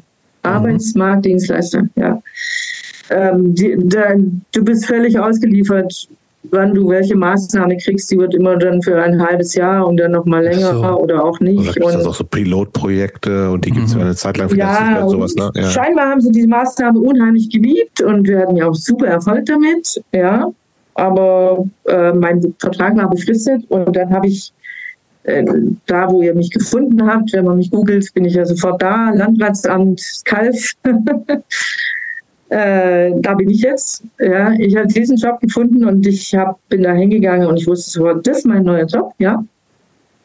Und so ist es auch. Und Was genau haben, machst du da jetzt? Ja? Ich bin äh, pädagogische Familienhilfe. Also ich gehe in Familien im Auftrag vom Jugendamt und wenn es da irgendwie brennt oder ja, wenn irgendeine Hilfe installiert werden muss, dann gehe ich dahin. Genau. Und die haben, die sind so super nett zu mir. Das gibt es überhaupt nicht, was ich für ein Glück habe. Ich kann es gar nicht sagen. Ich habe den Fuß in die Luft gesetzt und ja, und sie trägt, sagt Hilde Domin. Und das ist wirklich, das weiß ich nicht, ob das anderen auch so geht, aber seit ich das mache, läuft es einfach. Das kann man natürlich sagen, naja, dann hat dein, dein wichtigster Partner, dein wichtigster Mensch im Leben so eine Diagnose gekriegt. Das ist doch kein Glück. Nee, das ist kein Glück. Aber das, was wir daraus gemacht haben, das war richtig gut. Mhm. Ja, dann Kannst du dich noch daran erinnern, als, als diese, äh, oder wie also, hat sich. Kurz nur for the record, wir sind ja quasi schon Läuterung 4, 2022, Armins ja. Krankheit und Tod. Ja, ja, deswegen. Kannst du dich noch daran erinnern, wie, wie sich diese Krankheit so angebahnt hat? Naja, dem Armin ging es schon länger schlecht. Und die haben halt nichts gefunden. Ja. Diverse Untersuchungen und die haben nichts gefunden. Bis irgendwann mal eine Röntgenuntersuchung dann, ja, da ist was. Da ist was auf der Lunge. Und dann MRT und dann war es klar. Ja. Und ähm, wie war die, gab es da am Anfang schon eine Prognose? Eine Prognose? Mhm. mhm. Prognose, also Lebenserwartung oder sowas. Einfach. Ja, das war, das war ganz um die, hier im ganzen Brust ein riesiges Ding. Ja, und im Kopf waren auch schon Metastasen. Und wenn du das gesehen hast, das kann kein Mensch überleben mit sowas. Mhm, okay. Und die, die Prognose war, es gibt keine Heilung. Mhm. Keine Operation, es gibt keine Heilung, es gibt äh, Lebensverlängerung. Das können wir dir bieten, haben die gesagt. Und die haben Aber gesagt, sie geben alles. Sie geben alles und sie können ganz viel. Und gut, sie sind gut. Mhm. Und äh, wenn du so mit Menschen redest, dann motivierst du sie auch. Weil du kannst auch aufgeben in so einer Situation. Was soll das alles? Was soll das jetzt noch? Bin doch schon todkrank. Mhm. Muss ich bloß noch sterben? Würde ich, würde ich nämlich auch denken, aber das, das heißt, das hilft auch. Also das hast du auch als Hilfe empfunden für, für ihn Absolut. und für dich. Okay. Absolut. Der, der Armin ist nie gerne ins Krankenhaus gegangen, aber da ist er ja. jedes Mal sehr gerne hingegangen. An seine Tankstelle. Für mhm. Chemo. War das nicht aber auch total erschütternd, als dann diese Diagnose auf einmal auf dem Tisch lag? Dann ähm, dass, dass, ich meine, wir alle wissen, dass wir irgendwann mal sterben werden, aber wenn man, wenn es einem dann so gesagt wird, dass, dass das Ende irgendwie so absehbar ist, zu einer Zeit, so alt war Armin ja nicht, zu einer Zeit, zu der man eigentlich noch nicht sterben sollte, war das nicht auch stark erschütternd? Also ich bin nicht der Armin, ich habe diese Diagnose nicht bekommen, aber ich glaube schon, dass es wirklich einen richtig verändert auch. Ja, das ist persönlichkeitsverändert. Und ich habe so viel geweint. Ich, ich habe schon Ozeane vorher geweint. Mhm. Vielleicht muss ich deshalb jetzt nicht mehr so viel weinen, aber das war wirklich, das war wirklich ein, das war wirklich Verzweiflung auch. Ja. Mhm. Du merkst jetzt, jetzt wird dein Leben anders. Jetzt, weißt du, was, was mache ich jetzt? Mhm. Wie viele Notaufnahmen waren wir? Wie viel, wie viel Mal Notaufnahme? Und die brauchen dann zwei Stunden, um mal an ihren Giftschrank zu gehen und Morphium zu holen, weil der hat so Schmerzen. Warum geben sie dem kein Schmerzmittel? Der hat so mhm. Schmerzen. Der Arm, der hat, der wollte. Der hat gekämpft. Er wollte leben. Das hat er noch gemacht, neun Monate dann. Mhm. Das wie zwischen der ähm, zwischen der Diagnose und dem tatsächlichen Tod, habe ich das richtig verstanden, lagen nur neun Monate dann im Endeffekt? Ja, ganz genau, ja. Aber das ist nicht viel. Nee. Du hast eben schon erzählt, dass, ähm, dass ihr euch dann so habe ich das zumindest verstanden, dass ihr euch so einen kleinen Plan gemacht habt und dass ihr noch nach Berlin gefahren seid und so. War, war das wie so eine, man spricht ja oft dann von so einer Bucketlist, so Sachen, die man nochmal gemacht haben will. War das so? Ja, kann schon sein. Ja, einfach auch nochmal äh, die Leute sehen, die einem was bedeuten. Und also, ich meine, das allein reicht ja nicht, dass du einfach nur eine Liste machst, sondern wir hatten schon auch Übereinkommen. So, wenn du einen Partner hast, der schwer krank ist und du kriegst es mit, wie der neben dir liegt und komisch Geräusche macht und dann mhm. fragst du dich, was ist da los? Was ist, was muss ich machen? Hilfe, ich, ich weiß nicht, was ich machen soll. Mhm. Und da haben wir einfach ähm, darüber gesprochen. Ich habe zum Armin gesagt, wenn du musst mir sagen, was los ist. Mhm. Weil wenn du mir nicht sagst, was los ist, dann fange ich an zu interpretieren und zu spekulieren und dann wird es ganz komisch für uns beide. Mhm. Sag mir, was los ist. Und das hat er gemacht. Ja, deshalb, wir waren immer so, ja. Und dann hatten wir auch so eine Psychoonkologin, die hat zu mir gesagt, was du jetzt machen musst, maximale Autonomie für den Patienten, mhm. niemals hinter seinem Rücken irgendwas entscheiden und der Kühlschrank muss voll sein. Und das war der beste Tipp überhaupt. Das hat total gestimmt. Was gab es denn im Kühlschrank immer? Was war, was war immer vorhanden? Was er wollte. Was mhm. er wollte.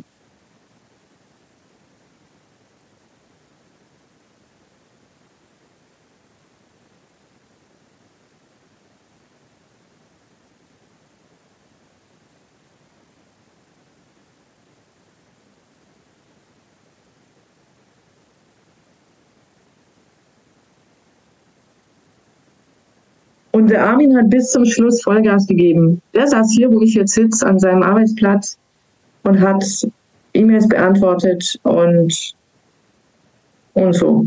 Ja. Mhm. Und dann hat, dann hat er irgendwann mal, ja, der, der konnte nicht mehr und dann hat er zwei Tage gebraucht, um zu sterben. Zwei Tage.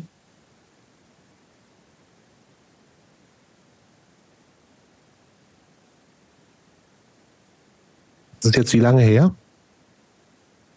Das war am 15.8. Okay, wir sind jetzt Anfang Oktober. Ähm, ein bisschen mehr als anderthalb Monate. Genau. Was ist danach passiert? Also irgendwann gibt es eine Beerdigung. Wie, was hat sich danach für dich getan? Also erstmal hatten der Armin und ich eigentlich geplant. Wir hatten uns so ein altes äh, Hotel gemietet im Schwarzwald, weil wir wollten ein Fest machen. Wir wollten sozusagen, wir hätten dieses Jahr am 20. August äh, 30 Jahre sind wir verheiratet und dann wollten wir ein Fest machen. Und wir haben im Januar haben wir dieses Hotel gebucht, ohne zu wissen, was ist, was kommt. Und wir haben Freunde eingeladen und ja, dann ist der Armin drei Tage vorher gestorben. Und das war kurz mal eine Sekunde, wo ich überlegt habe, finde dieses Fest, Fest trotzdem statt. Und mhm. ja, ich, ich, war mir sicher, dass nur ein, ein Gedanke dran, wie das wäre, wenn es nicht stattfinden würde. Und dann war klar und alle waren einverstanden, alle kamen trotzdem und wir hatten ein richtig großes, volles Trauerfest über drei Tage. Es war, es war richtig schön. Wir haben uns alle so gut getan. Wir haben, mhm. ja, wir haben kein einziges Mal Musik gehört. Ganz ohne, dass irgendjemand das mit Absicht irgendwie herbeigeführt hätte, sondern das war einfach so eine Art von Respekt. Mhm.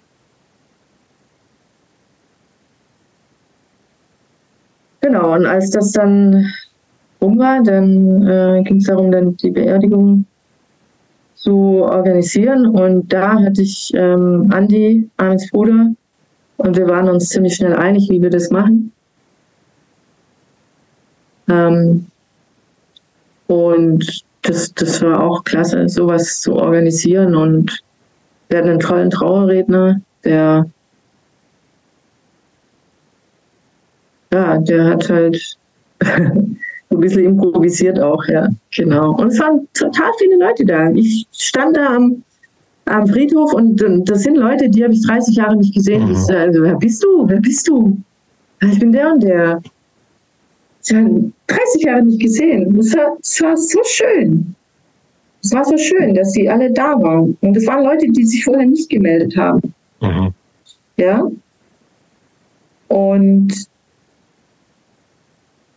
das war, das war richtig klasse. Es war ein, ein richtig schöne, eine richtig schöne Beerdigung. Und die sind alle auch nachher noch mitgegangen zum Leichenschmaus. Es war volle Hütte und, und ja, es war einfach, war einfach toll, dass so viele Leute da sich die Zeit genommen haben, mit uns das zu machen.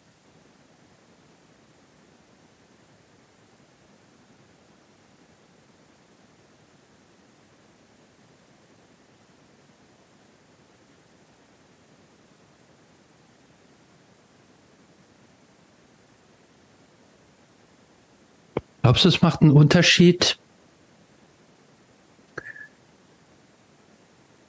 beim Sterben, ob man so wie Armin schon, also schon so viel erreicht hat im Leben oder nicht?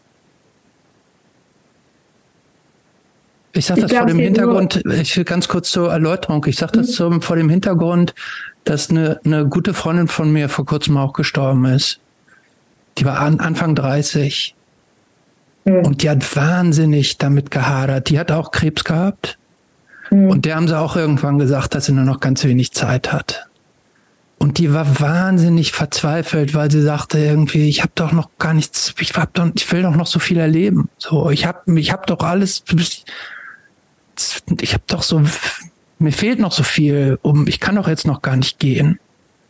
Mhm. Glaubst du, es macht einen Unterschied, wenn jemand so wie wie Armin ja schon auch viel geschaffen hat, viel Anerkennung und viel, viel, viel ein reiches Leben, reich jetzt nicht im wirtschaftlichen Sinne, sondern reich im Sinne von emotional oder, oder wie man es auch immer nennen will, reich im, im ideologischen Sinne, ob das einen Unterschied macht, was man schon so erlebt hat, wenn man stirbt?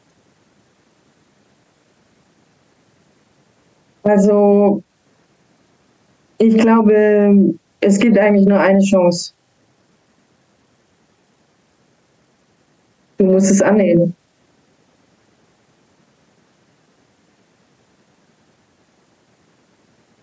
Mhm. Und mit 30, mit 50, mit keine Ahnung wie alt. Und der Arme konnte das, der hat es angenommen. Der hat gesagt, das ist jetzt meine Zeit. Äh, ich habe so viel gehabt in meinem Leben, der konnte das natürlich sagen, ja. Und mhm. aber das ist auch immer eine Frage, wie schaue ich mein Leben an? Ja. Äh, und der, der konnte wirklich sagen, ich hatte so viel und ich hatte so ein Glück, dass ich in der Zeit geboren bin, dass ich in der Zeit gelebt habe, dass die Leute um mich herum ähm, unheimlich gut waren und das ist auch okay zu gehen. Es ist gut so. Mhm. Wie blickst du eigentlich jetzt in die Zukunft? Guck mal, was kommt. Aber schon, also ich, ich nehme dich schon als jemand wahr, der also nach, also neugierig ist und Bock hat und also natürlich jetzt eine harte Zeit auf jeden Fall hat und einen sehr, sehr schweren Verlust, aber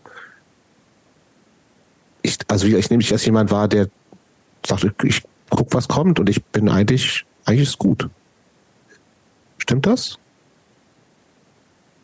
Das ist gut, dass du das so wahrnimmst, weil ähm, das, das würde ich auch, also so geht es mir auch. Und mhm.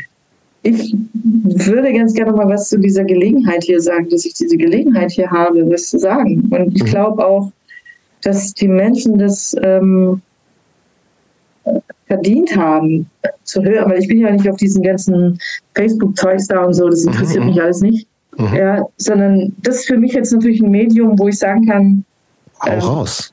Da, da ähm, guckt vielleicht der eine oder andere mal rein, ja. Und wenn, was, wie geht es eigentlich mit Xmas weiter? Was ist da? Wer hätte was, ich noch was, gefragt, was ja. Da? Genau. Und, äh, und so viel wirklich sehr persönliche Anteilnahme und ähm, auch wirklich großes Interesse, was da jetzt mit passiert. Ähm, einer hat sogar geschrieben, ich glaube, es war sogar du, Jobs, dass X-Miss so lange wie möglich noch erhalten bleiben soll. Das ja, ist ein weiser Wunsch. Äh, ja. Also, X-Miss ohne Armin, das geht nicht. So mhm. viel kann ich sagen. Ja, es sei denn, es gibt irgendjemand, der sagt, ich mache das jetzt weiter. Ja. Mhm. Das kann ich mir aber ehrlich gesagt nicht vorstellen und der ist auch noch nicht aufgekreuzt, der sowas sagt. Und ähm, für mich ist so, ich habe auch tatsächlich mit dem Armin darüber gesprochen. Ich habe zu ihm gesagt, willst du, dass ich das weitermache? Und er hat gesagt, nein. Mhm. Und deshalb kann ich das guten Gewissens auch für mich abschließen. Und mhm. ich denke, darauf läuft es hinaus, ja, dass Xmist irgendwann mal die Türen zumacht. Aktuell ist das ja nicht so, ne? Das heißt, aktuell ist der, der Online-Shop ist offen. Ja. Und er bleibt auch offen. Der bleibt und offen es, und wir wollen, alle noch, sollen bestellen, ähm, oder nicht? Es kommen auch immer noch Bestellungen, ja, und es kommen auch wieder, es kommen wieder total tolle Briefe und ähm, ja, das, das, das hört gar nicht auf. Und willst, willst du mehr davon? Wie? Also sollen Leute noch bestellen? Der Kram muss ja weg auch, ne? Ja, das muss weg. Und natürlich ähm, ist es auch so, dass viele Sachen, so diese, diese interessanten Sachen, die, oder die, die, die Sachen, die, die immer gut laufen, ja, die sind mhm. natürlich, ja, das ging ziemlich schnell. Mhm. Und ich habe kurz mal überlegt, ob ich noch mal was nachbestellen soll. Dann habe ich, hab ich mir das angeguckt und habe gedacht, bist du eigentlich bekloppt, Ute? Was soll denn das? Du willst doch, dass es irgendwie irgendwann ein Ende hat. So zögerst du das Ende nur raus. Also das, was noch da ist, ja. Aber wie viel, ist, wie, viel ist, wie viel ist das denn? Also, wie kann ich, also das ist ja schon, der Online-Shop ist ja schon voll, ne? Also das, wir sprechen schon von mehreren tausend Platten wahrscheinlich. Und T-Shirts äh, und Büchern und was weiß ich alles. Nein. Nein? Also ich kann, ich kann dir dich jetzt mal rüberführen ins Lager und du kannst es mal sehen. Und dann ist überschaubar. Ich enttäuscht, wie Nein, wenig ich, das ist. Ich, ja. Dann wäre ich froh, weil das ja bedeuten würde, du kannst das dann früher abschließen, als wenn das jetzt noch Jahrzehnte sich hinziehen würde. Das ist ja nicht ja, dein Plan offensichtlich. Da muss ich sagen, und das betrifft ganz viele Dinge, äh, der Armin war unglaublich professionell. Mhm. Alles, was er gemacht hat, hat er wirklich gut gemacht. Ja? Und so hat er auch diesen Laden hier geführt. Mhm. Ähm, es gibt ein Posting von dir, ähm, auch äh, jetzt zu diesem Anlass, da hast du geschrieben, ähm, dass du äh, jetzt auch ohne die finanzielle Unterstützung von Armin leben musst.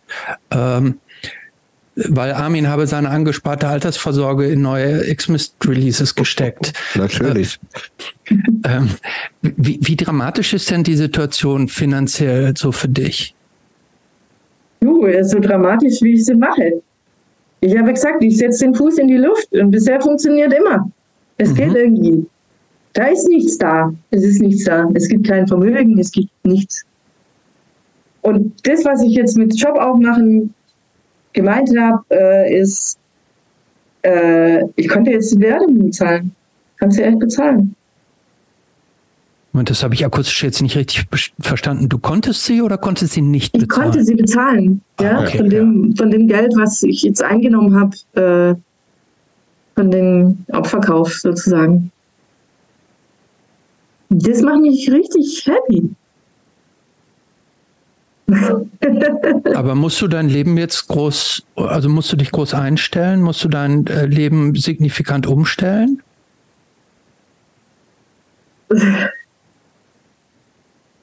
Also mein Leben hat sich insofern jetzt geändert, dass ich mir seit zwei Monaten ungefähr das zu essen mache, wo ich drauf Bock habe, mhm. weil das habe ich letztes Jahr überhaupt nicht gemacht. Mhm.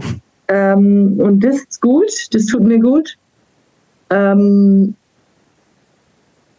ich wohne hier in einem Haus zur Miete und das werde ich, weiß ich nicht, ob ich es alleine halten kann. Ich weiß es noch nicht. Oder ob ich mir jemand suchen muss, aber, ja, der mit mir hier wohnen will. Hast du eigentlich jemals an, oder äh, darüber oder du oder ihr jemals äh, darüber nachgedacht, vielleicht aus Nagold wegzuziehen? Oder war das nie? Ja, tatsächlich gab es da mal so ein paar Ideen, aber die haben sie alle zerschlagen. Also wir haben die verfolgt und verfolgt und verfolgt und dann fallen gelassen. Und die waren, ähm, diese, diese Alternativideen, waren die in Deutschland irgendwo anders ja. oder waren ja. Ja. Aber so wie ich dich jetzt äh, erlebe, du, das schließt du nicht aus. Du bist jetzt nicht so ein Nagold for Life Person. Doch, ich bin Doch? Nagolderin und ich denke auch, dass ich hier bleibe. Okay. Aber wer weiß, ne? Wer weiß. Wo sind wer die weiß, Luftsätze? kommt. Ja, so ist Ja. Ich, ich würde fast schon, wenn niemand was dagegen hat, die letzte, unsere letzte Frage stellen, die eigentlich eine, eine Standardfrage ist. Oder hast du das Gefühl, du möchtest unbedingt noch was loswerden, Ute? Auch weil du sagst, du bist jetzt ein Medium, was du nutzen kannst, um auch ein paar Leute, die vielleicht, äh, aber deine Dankbarkeit den Leuten gegenüber hast du ja schon, äh, bist du schon losgeworden? Möchtest ja, du was ergänzen? Ich, ähm, ich habe mir im Vorfeld so ein paar von diesen Interviews angehört und ich mhm. weiß nicht, ich habe immer so ein bisschen vermisst, um was geht es eigentlich beim Punk? Mhm. Ja, um was geht es da? Um was geht es denn für dich? Und ich habe ähm, tatsächlich auch nochmal so ein paar markante Sachen rausgesucht, die für mich mhm. Gerne. Wirklich auch, wo ich gemerkt habe, das ist die Wut und die Energie. Ja, wenn wir haben am Armin seine Geburts äh, Beerdigung haben wir Lo Spirito Continua laufen lassen, ja, von mhm. Negation.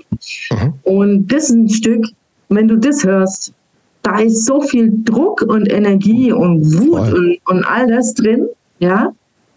Und darum geht es in Punk, ja, dass ich das, meine, hier, ich habe diesen Text von, von Big Boys, I want to be a problem. Ich möchte ein Problem sein, ja. Und ich möchte einen Aufstand machen hier. I want to make a scene. Mhm.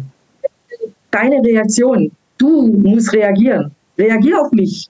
Ja? Und Prinzip, das, was Armin gemacht hat in diesem. Und dann starb Frank, hat er geschrieben, ja. Reagier auf mich. Mhm. Aus deinem Traum. Der Komfortzone, in der du dich bewegst. And I don't care if you don't like it. Es ist mir scheißegal, ob dir das gefällt oder nicht. Nicht gut.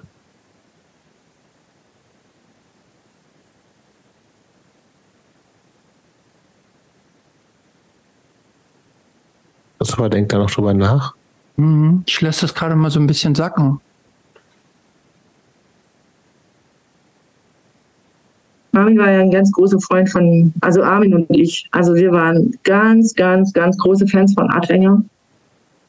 Wir haben ganz oft Adwenger im Auto angehört und mitgesungen. Habe ich zum Beispiel noch nie in meinem Leben gehört. Texte wie ich hab nicht viel, ich hab nicht viel, viel haben, das ist nichts für mich.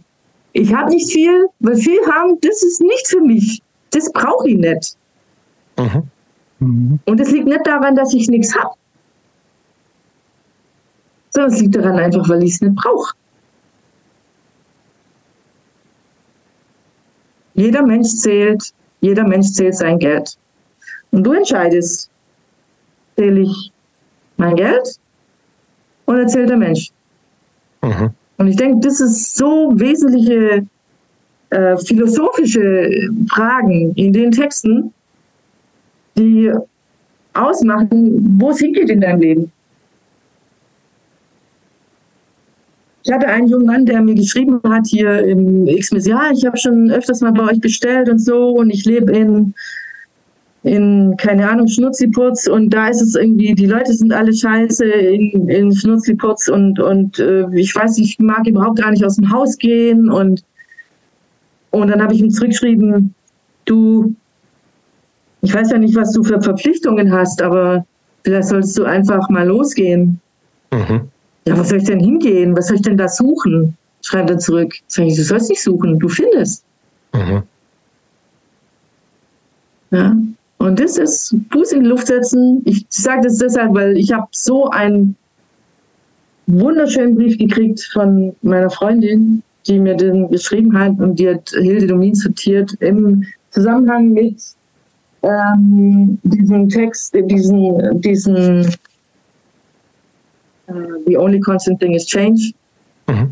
Buch, ja, der, den ja schon, der schon von ganz vielen Bands auch verwendet wurde und auch, also ursprünglich von irgendeinem Philosophen kommt. Ich weiß jetzt nicht mehr genau, wer. Das weiß ich auch gar nicht, ja. Ich kenne es auch nur so aus Bandzusammenhängen. Also ja, ich, ich, glaube, das kommt aus, ich glaube, es kommt aus der griechischen Mythologie ursprünglich. Genau, hm. genau. Ja. Äh, und den gab es wahrscheinlich in ganz, ganz vielen Varianten schon und auch in, ähm, in, in, in, Texten, in Bands und so, weiter, ja. Und äh, das haben wir ausgewählt als Spruch auf dem Abend seine Todesanzeige. Und mhm. das hat sie gesehen und daraufhin hat sie dann gesagt, äh, geschrieben, The only constant thing is change. Die Alternative wäre Stillstand, Rückzug oder Resignation und Verbitterung. Es gibt eben keine andere Möglichkeit, um Leben, zum Leben oder dazu, zu sich und zum anderen zu finden, als darüber den Fuß in die Luft zu setzen. Keine Begegnung ohne Verwundbarkeit, keine, kein Wachstum ohne über seinen Schatten zu springen. Und es einfach nicht aufhören, angry zu sein. Sonst bist du tot. am liebsten als Schlusswort stehen lassen? Aber nee, da muss ich nochmal nachfragen, weil ähm, kann man sich nicht auch verändern, ohne, ohne wütend zu sein?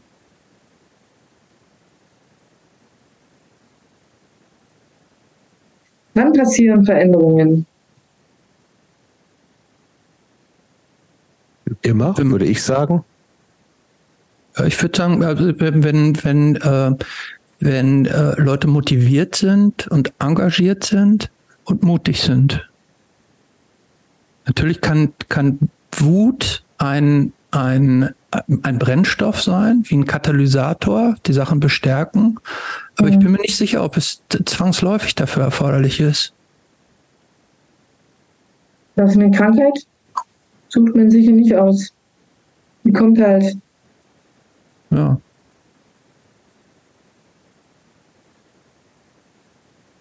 Ja, die verändert ja auch. Also ich würde eher sagen, also keine, also mit der Wut weiß ich nicht tatsächlich. Äh, aber ich würde Wut auch eher so als Synonym sehen für sie nicht zufrieden geben und, und Sachen zu hinterfragen und, und Neues also ich fand, was mich beeindruckt ähm, von dem, was du gesagt hast, ist auch dieses, also ich finde das ein schönes Bild auf jeden Fall, im Fuß in die Luft setzen, weil du, du weißt nicht, was passiert, so, ne? Und das finde ich wirklich äh, wichtig, da, dass zu sagen, ja, ich muss halt auch losgehen und ich muss, äh, weil äh, da bin ich voll, voll bei dir auch zu sagen, naja, also Stillstand ist scheiße. Punkt. So. Ne? Und das, das machen, das machen viele Leute oder ich, ich finde es, was mich immer so, es gibt Leute, die sagen, ich bin jetzt angekommen. Ich sage, was, das ist, das ist furchtbar. Ich will, ich will gar nicht ankommen. So, ich, ich will, ich will weitergehen so und ich will gucken, was passiert und das und das ist für mich auch so, ein, so eine Art so, so ein Punk Spirit zu sagen, nee, ich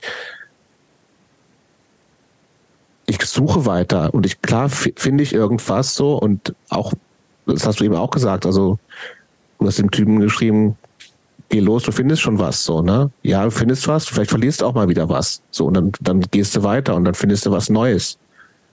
Und das verbinde ich schon immer noch so ein bisschen damit, so, ne? Und das ist, und da spielt, kann Wut auf jeden Fall eine Rolle spielen, muss tatsächlich aber auch nicht unbedingt. So, ich glaube, dieses, das, das Weitergehen im Gegensatz zum Stillstand ist, ist halt das für mich das Entscheidende. So also den anderen irgendwie herausfordern, den anderen irgendwie zu einer Reaktion zwingen, ja, tut man halt mit irgendwelche, irgendwelchen Aktionen, die auffällig sind oder provokativ, ja. Und das ist natürlich was, was sich normalerweise in, in, der, in der Jugend äh, stattfindet, in der Pubertät stattfindet, ja. Mhm. Genau. Aber das Resultat daraus ist ja auch, dass ähm, ich merke, wie, wie, wie das funktioniert, ja, und wie das, dass es eine Wirkung hat, ja, dass meine Haltung, ich stelle mich hin und sage irgendwas und es hat eine Wirkung. Und das ist äh, sowas wie Selbstermächtigung. Ich spüre einfach, dass das, was ich mache, hat eine Wirkung. Ich habe mit einigen Leuten auch nach Armins Tod geredet und gefragt, was, was ist es eigentlich? Ja, was, was ist es eigentlich? Was? Ich habe gehört, es war inspirierend für ganz, ganz viele Generationen, für viele, nicht nur für eine. Und das junge Menschen fühlen, fühlten sich ermutigt oder fühlen sich ermutigt. Das ist super. Sich, haben sich emanzipiert. Und entsprechend ihre Meinung persönlich entwickelt und verändert wird. Und es gibt in dieser Szene natürlich auch, oder in dieser Szene, ja, außergewöhnliche Karrieren. Das finde ich schon auch nochmal bemerkenswert. Also natürlich sind viele von uns da in der Pädagogik gelandet, klar. Ja, da sind die, da sind die äh, Parallelen oder das Verständnis oder so die Möglichkeit, äh, zu, zu, zu inspirieren eben da. Ähm, aber viele sind auch ähm, in die Wissenschaft Professoren. Mhm, toll. Ähm, Ärzte, Medizin. Ja. Ich habe einen Bekannten, der ist, der ist ganz in der Politik ein ganz wichtiger Berater. Der hat zu mir gesagt, ich habe immer gedacht, wenn da so neue Kollegen kamen, wo ich neu war und dann waren da so Kollegen und die haben dann, die haben dann irgendwie sowas gemacht und das fand ich immer ganz, äh, das hat mich so beeindruckt und ich dachte, ähm, die sind toll, ja, bis ich dann irgendwann mal gemerkt habe, ich kann das selber auch und ich kann das noch viel besser, weil ich bin nämlich Punk, ja, und das ist schon, das ist schon richtig cool, ja, und das, was damals belächelt wurde, ist heute zum Teil Establishment. Das ist normal. Das gehört dazu. Und die Ergebnisse, die das gebracht hat, sind nicht einfach wegzulächeln. Die sind einfach da. Mhm. Ich, ich, muss tatsächlich sagen, ich war früher auch sehr wütend und ich habe mit sehr viel immer so, ich habe auch sehr, bin oft sehr oft angeeckt und habe Leute provoziert und so und herausgefordert. Ich muss tatsächlich sagen, und vielleicht ist es auch eine Alterssache, ähm, dass ich bin so konfrontiert worden, wo gesagt wird, warum? Also beat them with kindness. Warum, warum, warum Leute, warum an Leuten rütteln, wenn man eigentlich auch nett sein kann? Oder auch so dieser, ich finde so dieser, dieser Satz von, von Michelle Obama irgendwie, when they go low, we go high.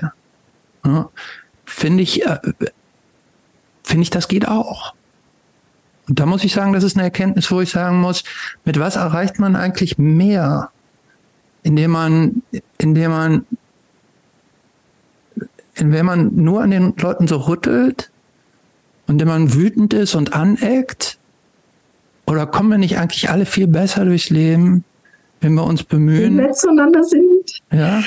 Klar, natürlich. Du, das eine schließt das andere nicht aus. Ähm, dieses mit dem Stay angry and question everything, das ist ein wissenschaftlicher Grundsatz. Ja, mhm. ich habe hier mit einem Professor für Linguistik geredet, mit, äh, für, über ähm, Germanistik, und der hat mir gesagt, das ist ein wissenschaftlicher Grundsatz. Das brauchst du. Du musst Ideen ausschließen. Und dazu musst du erstmal Ideen finden. Mhm. Und das ist nicht irgendwie ähm, was, wo, wo du anderen Leuten an den Hals springst. Weil der Respekt, der Respekt, und das habe ich in ganz vielen Interviews von euch auch gehört, der Respekt ist das Wichtigste. Wichtigste ist Respekt. Mhm. Und ich habe auch Respekt vor dir oder ja, wenn, wenn ich dir sage, das, was mir an dir nicht gefällt. Absolut. Ja, das ist sogar das auch ernst nehmen, ja, ja. Ich bin so froh, wenn mir Leute sagen, was mir, mir nicht, was ihnen an mir nicht gefällt. Mhm. Weil dann weiß ich's, was irgendwie komisch ist. ja, zahlt aber ja auch alles auf Weiterentwicklung ein, ne? Eben ja. nicht, nicht stillstehen und so bleiben, wie man ist, sondern zu gucken, nee, ich hinterfrage das oder lass das auch gerne hinterfragen und will nicht irgendwie stehen bleiben. Und es lohnt sich. Christopher, du hast vorhin schon gesagt, äh, Läuterung danach ist positiver. Das ist einfach so. Ja, ich glaube, es gibt ja auch unterschiedliche Situationen. Ne? Also äh, ich glaube, wir ähm, das sind ja unterschiedliche äh, äh, ja, unterschiedliche, ja, ich glaube schon schon unterschiedliche Situationen, ob man in der, in der Tat sagt, irgendwie natürlich soll ich nichts einfach immer alles so für gegeben erachten.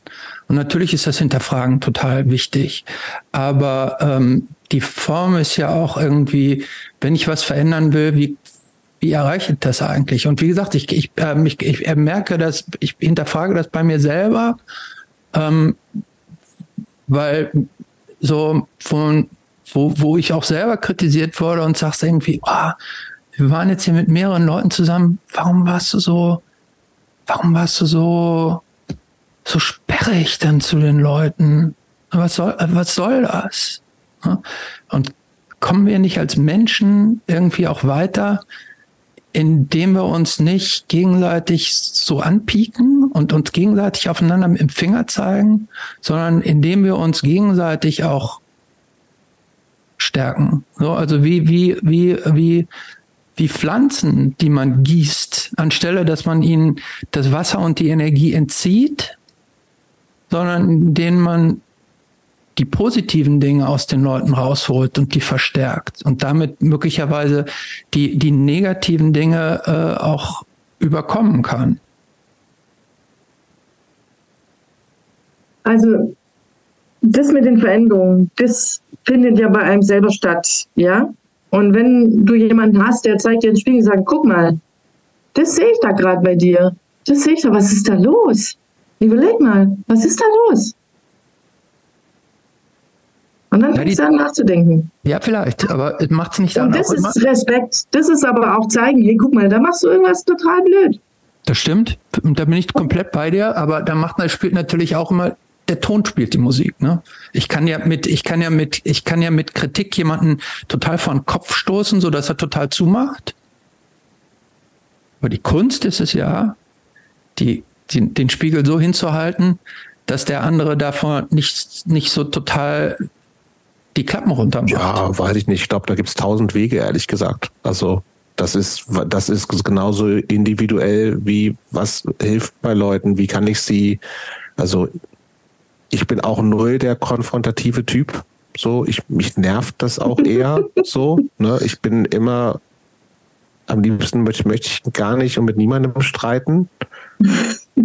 Aber die Leute sind da total unterschiedlich und das finde ich auch, also das ist ja auch total okay, so, ne? Und ich glaube, wie gesagt, ich glaube, dass das Relevante ist einfach zu sagen, ey, ich, äh, natürlich begegne ich mir dir mit Respekt, so. Und, und das andere ist, und ich hatte jetzt ja also indirekt mit Armin diese Situation, dass mich das, sein Kommentar echt genervt hat. Das hat mich getroffen.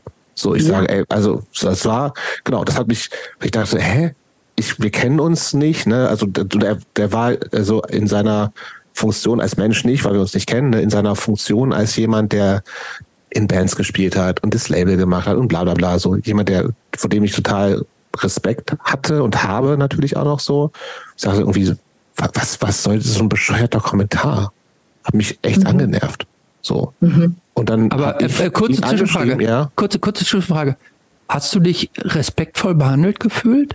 Nee, habe ich erstmal nicht. So, aber es ist ja auch egal, ob ich, das ist ja mein Ding, ob ich mich respektvoll behandelt fühle. So, es ging ja nicht um, es ging ja nicht um mich. Es ging um seine Einschätzung. Die kann er natürlich haben. So, ne? Mich hat's aber trotzdem halt angenervt. So. Und das, wie gesagt, das ist nicht mein Weg. Aber letztendlich ist ja, wie ich damit umgehe, das ist meine Entscheidung. So. Und, und was ich daraus mitnehme, ist meine Entscheidung. Ich kann was annehmen oder was nicht. Und mein Weg war dann einfach zu sagen, ich hau ihn direkt an. Ich will wissen, was, was steckt dahinter. Ich habe ihn gefragt, dann haben wir uns ein paar Mal hin und her geschrieben. Mhm. Das, das ist mein, mein Weg dazu. Ich, ich wollte, wollt, also ich, fair enough muss man auch sagen. Also ja, das Armin hat das als Kommentar bei wem anders geschrieben. Es war jetzt nicht so ein Ich in meiner Funktion als Armin Hofmann über die X-Mist-Kanäle, wie auch immer, sage, kein Mensch sollte diesen Podcast hören, der ist scheiße, sondern ich finde das scheiße. So. Und das ist für mich dann auch nochmal ein qualitativer Unterschied auf jeden Fall. So. Und das ist auch, wie gesagt, fair enough. So, kein Mensch muss das hier hören. Das ist, sie haben genug, kriegen immer wieder genug Kritik. Klar trifft mich das unterschiedlich. Mich trifft Kritik von Leuten, deren Werk, um das mal so zu sehen, was ich davon sehe, ich sehr schätze, trifft mich natürlich mehr als irgendwelche Trotte, die, keine Ahnung was, wo ich mir denke, okay, ich gucke mir das Profil von denen an und die hören Freiwild oder was weiß ich, so, ne? Also dann denke ich mir, ja, das interessiert mich nicht. So, aber in der Sache finde ich, und was ich daraus vielleicht so ein bisschen gelernt habe, ist, das macht ja einen Unterschied, wie ich damit umgehe und ob ich, ob ich davon was mitnehmen will oder nicht. Und es macht natürlich einen Unterschied, ähm, was die Intention ist. So, und da bin ich total ähm, bei Ute. Also ich. Aber hast du davon was? Es war, es war nicht respektlos, so, hm. wo, weil das ist respektlos ist, wenn ich jemanden auch als, als Mensch kritisiere, so. Und was nicht okay finden, ist, ist gut. Ich habe es tatsächlich, also in dieser kurzen zwei, drei Mal hin und her geschrieben, ich habe dir das ja äh, geschickt, Ute. Mhm. Hat mich nicht so richtig überzeugt, so, aber es ist auch scheißegal, so. Ja. Whatever. So, ich finde, das Wichtige ist wirklich dieses irgendwie so, ey, äh, aber und äh, nee, nochmal, um das abzuschließen, es hat natürlich trotzdem was mit mir gemacht, ne? Und ich hinterfrage Sachen nochmal. Warum kommt das bei Menschen so negativ an wie bei ihm? Und dann gucke ich, ist, ist, hat das für mich irgendwie eine Substanz? Will ich Sachen verändern? Und das macht was mit mir. Und das finde ich dann, und das finde ich dann im Endeffekt gut, weil ich dann immer sage, nee, ich muss, vielleicht, vielleicht ist doch alles nicht. Vielleicht machen wir da zu wenig. Vielleicht muss man da nochmal mehr nachhaken. Ist doch gut. Weil das verändert was. Naja, und das finde ich wiederum gut. Das, das, hast du jetzt ja auch deutlich, deutlich äh, beschrieben oder, oder du hast mir auch erklärt, was euer sagen wir mal, euer journalistischer Anspruch ist. Und ähm, euer journalistischer Anspruch hätte ja auch so weit gehen können, dass ihr den Armin dazu bringt, dass er hier dabei ist. Mhm. Ja. Und das wäre, ich, ich hätte das nicht für unmöglich gehalten, ganz ehrlich, weil ähm, ja, sich dann damit zufrieden zu geben, ja, ja, der will halt nicht. Mhm. Ja. Mhm. Mhm. Da sind wir bei einem ganz spannenden Punkt. Ähm, und ich glaube, ähm, ähm, ähm mir, mir, lag es tatsächlich zu dem Zeitpunkt so ein bisschen auf der Zunge, dass wir sagen, komm, jetzt fordern wir ihn doch heraus, dass wir ihn irgendwie hier, hier hinlocken, sage ich jetzt mal. Dann hättet ihr euch richtig anstrengen müssen. Ja? Ich weiß, ich weiß, ja, ich weiß. richtig anstrengen ich weiß, ich weiß, ja, ist klar. Ähm, aber da sind wir genau bei dem Punkt, äh, wo. Ich hätte was das nicht gemacht. was Jobs eben sagte, ja. weil, weil, äh, äh, weil Aber vielleicht wäre es gut gewesen. Also, ja, vielleicht wäre es gut gewesen. Guck mal, du hast dich, ja, wir, wir, hatten auch schon andere Kandidaten, ähm, die praktisch so ein bisschen anstrengend mit Ansage waren, die Theo, die schon gerne mal so ein bisschen vor uns hergeschoben werden, weil wir so kuschelmäßig unterwegs sind. Ja. Ja, und da muss ich sagen, muss ich auch ein bisschen grinsen, nachdem ich äh, eure äh, Interviews, ein paar Interviews angehört habe. Mhm. Und äh, ich sage, ein Interview fand ich wirklich gut. Ähm, mhm. Das war Marianne Hofstetter. Mhm. Hast gut gemacht, Marianne. Es war Hat's super. Ja. ja. Äh, aber sonst, ihr habt euch selber beschrieben, ihr seid nicht die weißen Männer, die alten weißen Männer. Und ich habe gedacht, doch, ihr seid die mhm. alten weißen Männer. Natürlich, das sagen wir doch immer. Das sagen wir doch immer, dass wir das sind. Ja. Gut, wir haben was zum Nachdenken. Ja, aber also, dass wir das sind, das haben wir, glaube ich, nie bestritten, oder?